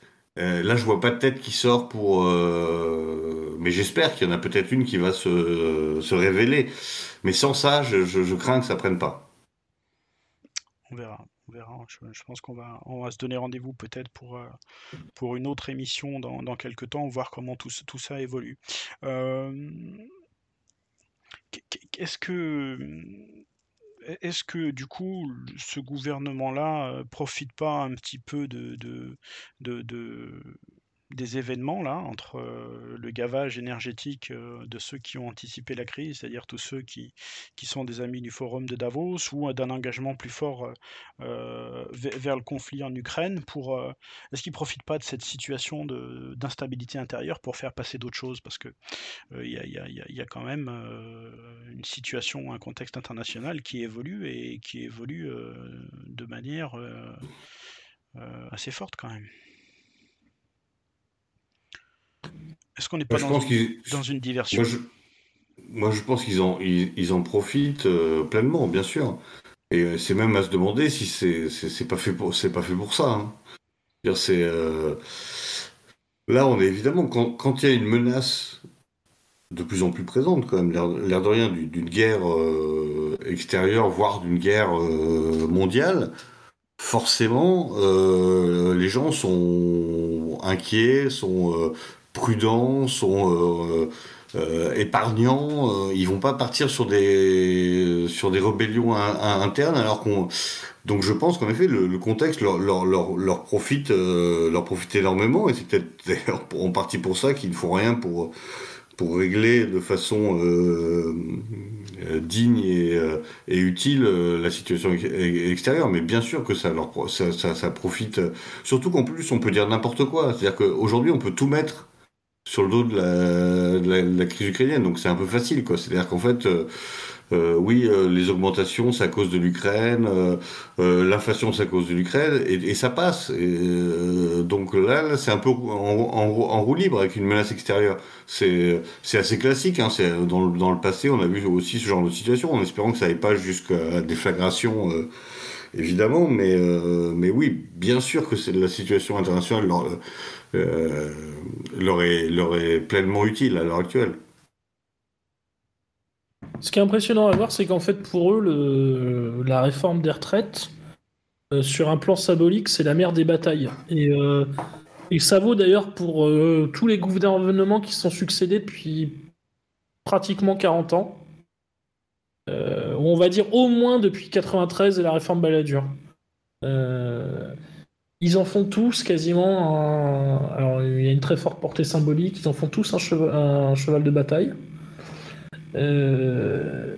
Je trouve ça atterrant euh, qu'ils osent la faire après euh, deux ans et demi de crise Covid, une guerre en, plein cœur de l'Europe, une crise inflationniste et énergétique. mais finalement, j'ai du mal à me dire que Alors effectivement, comme je le dis, ça en, ça en rajoute sur leur côté pervers et, masochiste, et sadique, pardon. Euh, mais effectivement, comme tu le dis, Roberto, il n'est pas du tout euh, inconcevable euh, que pour eux, au contraire, le faire en cette période soit l'occasion rêvée. justement, du fait des difficultés économiques que rencontrent de nombreux Français actuellement en raison du coût, du coût de l'énergie et de l'inflation, euh, bah, beaucoup de gens hésitent, peuvent hésiter à faire grève ou à faire grève autant de jours qu'ils le souhaiteraient réellement. Euh, bah, on en parlait tous les deux pas plus tard qu'avant que l'émission commence. Hein. Moi, j'ai fait un calcul du nombre de jours de grève que je pourrais m'autoriser euh, mensuellement si la crise dure. Tu, parlais de, tu, parlais de Wörth tout à l'heure. Euh, moi, je me souviens, c'était les premières manifs que je faisais. On en était à la 9 et puis Wörth disait tranquillement oh ben, La dernière fois, ils en ont fait 14 de journées de grève, dans les fameuses euh, grèves saute-mouton. Ils en ont fait 14, donc on verra. Hein. on verra jusqu'à quand ils vont aller. Et ils jouent l'épuisement systématiquement. C'est pour, ça que, c'est pour ça que. Et, ça commence déjà à poindre. Moi, je vois dans. Euh, les camarades commencent déjà à se dire qu'ils font grève, mais est-ce qu'on, est-ce qu'ils vont pas jouer l'épuisement et que si on bloque pas le pays, il se passera rien? Et, Et, moi, mon propos, et je vous rejoins dans ce que tu disais tout à l'heure, Xavier, ou même toi, Maurice, que si on n'élargit pas la contestation, euh, si tout le monde ne descend pas dans la rue, on ne bloquera pas le pays, on ne bloquera pas ces gens-là. Parce que, parce que, et ça pourrait être un des premiers éléments de conclusion de, cette émission, c'est que tant qu'on n'arrêtera pas ce, libéralisme débridé et ces fous furieux qui sont aux commandes et qui sont, euh, et qui sont élus pour ça, et euh, eh ben notre, on, va, on va continuer à, Ouais, à se paupériser, je sais pas quel mot tu as utilisé tout à l'heure, Maurice, mais on va continuer. Déclasser, déclasser. Le déclassement va continuer. Et j'ai peur qu'un jour il soit trop tard pour, euh, pour réagir. Oui, probablement. Pour moi, ce qui, est fondamental, c'est que les, les, Français, entre guillemets, se réconcilient.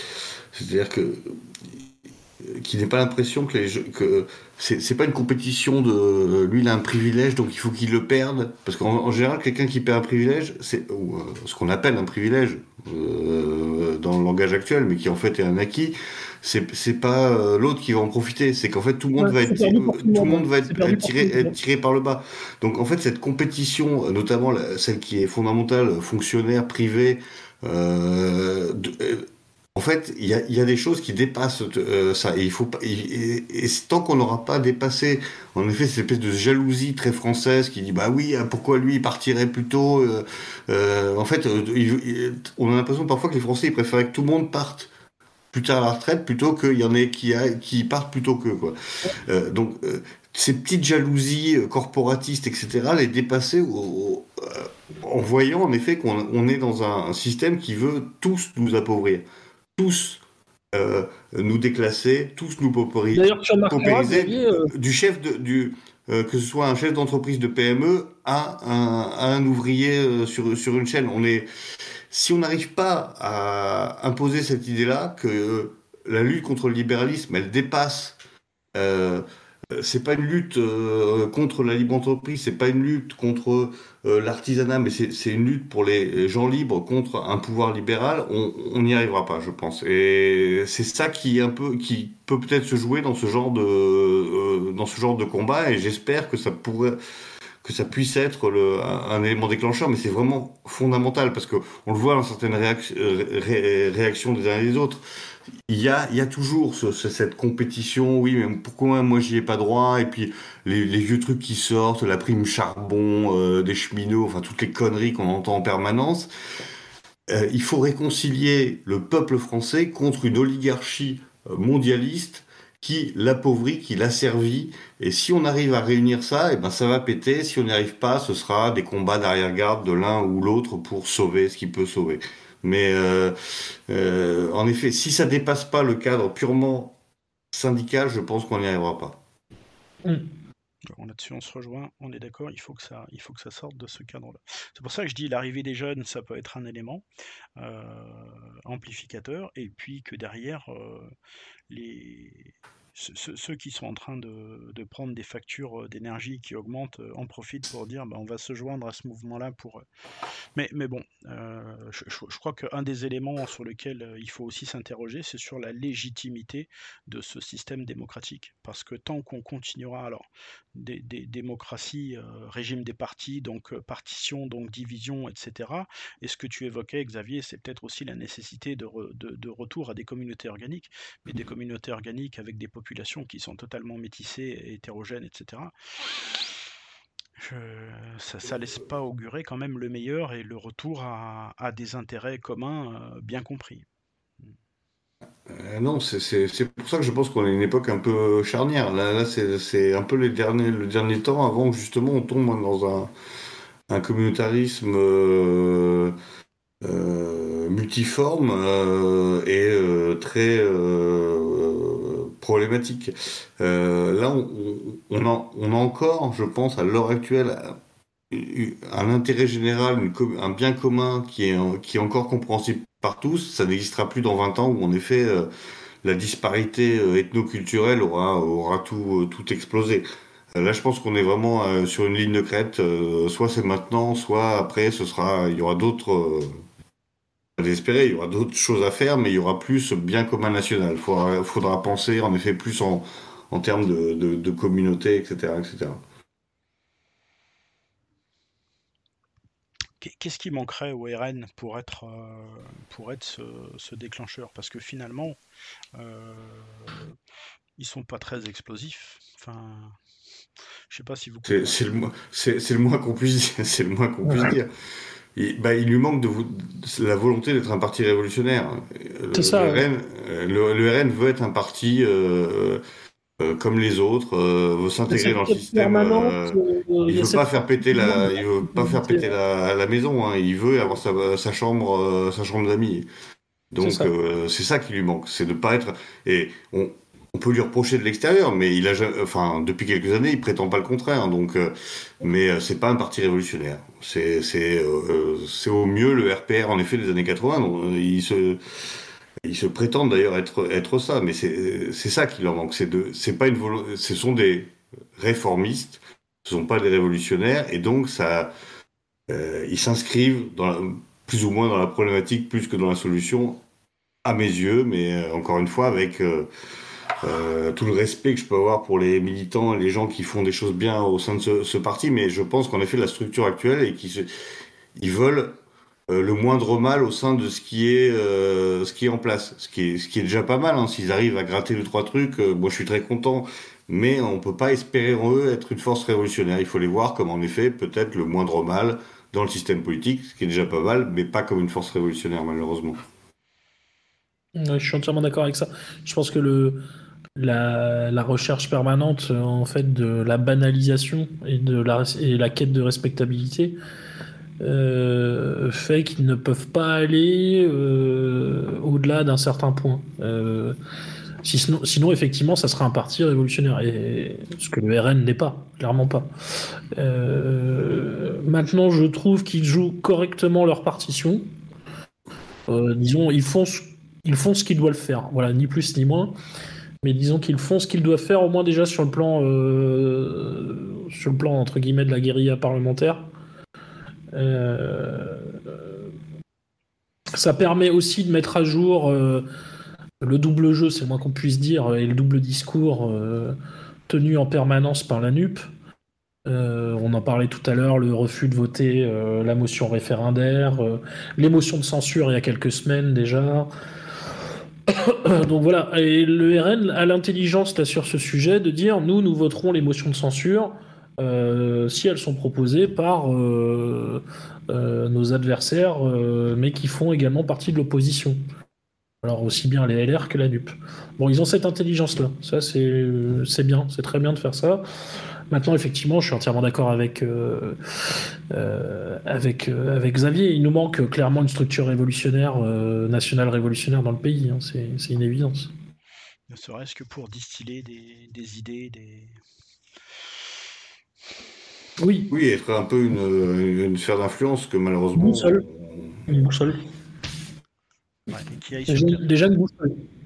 Oui, une boussole ou qui, qui, aille, y compris sur le terrain social et pas que sur le terrain, que sur le terrain identitaire, parce que c'est le stress. De toute façon, pour nous, les, pour nous les, deux questions sont intimement liées. Hein. Moi, je, contrairement à beaucoup de, de, personnes, même de nos amis et de camarades, je ne fais aucun distinguo entre les deux. Les, deux, à mes yeux, sont imbriqués. Oui, pour nous, oui, mais, mais pour d'autres, enfin, moi, le, alors, un, un constat que vous partagerez certainement, mais on, a trop mélangé les, on s'est trop mélangé et, finalement, moi, je m'aperçois que euh, que beaucoup trop de nos amis sont des légalistes en fait, et que la moindre action, euh, la moindre action, euh, comment dire, pas rebelle, mais un peu hors la loi, dissidente, c'est déjà compliqué pour eux. Et tant qu'on n'aura pas cette culture-là euh, cette culture-là de, désobéissance. Et, cette désobéissance, je la trouve chez très peu, très peu de, des gens que je côtoie. c'est un vrai constat d'échec en fait. D'autant plus que la désobéissance, paradoxalement, euh, peut presque se faire dans le cadre de la loi, en fait. Ah, euh, c'est ce que oui, il faut connaître la loi et puis il faut être, il faut être à la marge ou, euh, ou de ce que de ce que disait euh, Hakim Bey dans les zones autonomes temporaires, il faut être là où ils n'ont pas le temps de venir nous chercher. Mais, mais ce serait. et parfois simplement ne, pas faire, ne pas faire n'est même pas interdit en fait. C'est-à-dire ne pas faire parfois suffit à être un petit grain de sable, euh, être euh, une possibilité d'enrayer la machine, ou en tout cas son, son euh, d'empêcher son emballement. donc parfois ne pas faire suffit simplement. Alors je pense qu'on l'a bien vu avec l'épisode du Covid. Hein. Pour ça, ça, évidemment. si vous n'étiez pas dans les normes, on n'allait pas encore vous chercher comme en, comme en Chine pour vous amener dans des centres de rééducation. Et pourtant, 98% des gens ont suivi à la lettre les recommandations totalement délirantes de, euh, du pouvoir. Donc en effet, il y, a, une, une pression légaliste assez, assez, euh, assez phénoménale. Et d'ailleurs, je pense que ce test a quand même donné à l'État euh, ou au système, si on, si on veut dire, le, la certitude qu'il pouvait quand même aller très loin sans, sans, sans subir de réactions euh, trop rigoureuses. Quoi. Donc, euh, après, il faut en tenir compte. Hein. C'est malheureusement un état de fait. On va pas créer des ex nihilo des, euh, euh des révolutionnaires, etc. Mais, mais oui, euh, on est dans un système où en effet les gens sont très légalistes, sont très, sont très, sont, sont, très soumis, sont très. mais si on touche à des choses qui leur sont euh, euh, euh, quand même très. là, pour les coups, les, questions de. payer, payer, pouvoir payer son, son loyer, pouvoir payer son, son, chariot de course, etc. Est-ce qu'il y aura la même soumission que pour des questions plus, on va dire, oui, la liberté, la liberté de, de, de, marcher, de pouvoir aller à la plage quand tu veux. Bon, Là, est-ce qu'on va toucher les choses plus fondamentales qui vont peut-être créer une réaction plus forte Peut-être, je ne sais pas. Hmm. Je vais faire un dernier constat et puis après. Je... Pierre Hillard pense depuis des années. Je sais que Pierre Hillard dit depuis des années que euh, pour lui, les, Français bougeront quand, euh, quand le frigo sera vide ou, le, ou l'assiette sera, sera à moitié vide. Celle-là, on l'entend depuis longtemps, mais moi, j'aimerais me raccrocher à autre chose parce que euh, et puis je vous laisserai le mot de la fin après, mais je pense qu'il faudra qu'on fasse une émission sur la culture de la désobéissance. Je vais prendre, je pense que l'exemplarité, l'exemplarité fait que euh, elle permet aux autres euh, d'agir. Un exemple qui, va certainement vous parler. S'il n'y avait pas eu la marche sur Fiume, est-ce qu'il y aurait eu plus tard la marche sur Rome? C'est une excellente question. Hein Probablement non. Probablement C'est pour ça que je dis que de plus en plus, j'en arrive à me dire que la culture de l'exemple, c'est quelque chose d'essentiel. Euh, et, qu'on ne pourra pas qu'on pourra pas s'en affranchir sans, sans une véritable volonté, sans des gens euh, euh, qui, sont, qui sont prêts à, transgresser beaucoup de choses. Voilà, on arrive, on a pas mal déjà parlé, ça fait bientôt une heure et demie, voire plus. Je vais vous laisser à, chacun l'opportunité de, bah de un petit mot de la fin, une conclusion, ce que ce que vous n'auriez pas dit ou des choses sur lesquelles vous voudriez euh, accentuer le, Oh bah moi, je veux dire tout, tout simplement bah, soutenir le mouvement social actuel sous toutes ses formes, participer aux manifestations et je redis pour le coup ce que j'ai déjà dit, ne pas jalouser euh, son voisin parce qu'il a, euh, il partira à la retraite avant lui, mais vraiment penser la, penser les problématiques en, en, termes euh, globaux, l'oligarchie contre le peuple et, et le chef d'entreprise comme l'ouvrier doivent se retrouver face à, face à ce système et ça me paraît fondamental et c'est ça qu'il faudrait qu'on arrive à qu'on arrive à créer. Je ne sais pas encore par quel moyen. On essaie de le faire par euh, par euh, différents petits moyens que nous avons, mais euh, en tout cas ne pas se laisser mettre dans, les cases dans lesquelles le macronisme veut, veut, nous, veut nous placer. Ne pas tomber dans le piège de la division. Voilà. Mmh, mmh, mmh. Merci Xavier. Maurice? J'ai rien à ajouter. Xavier a tout, tout dit, il a parfaitement conclu. Super, bah écoutez les, amis, euh, on, va mettre fin à cette émission. J'espère qu'on prendra le temps, euh, parce que je pense que le conflit va durer, euh, de refaire un, petit point d'étape. et puis, bah, amis auditeurs, j'aimerais vous dire, comme d'habitude, et encore plus cette fois-ci que les précédentes, à l'abordage et pas de quartier. Pas de quartier.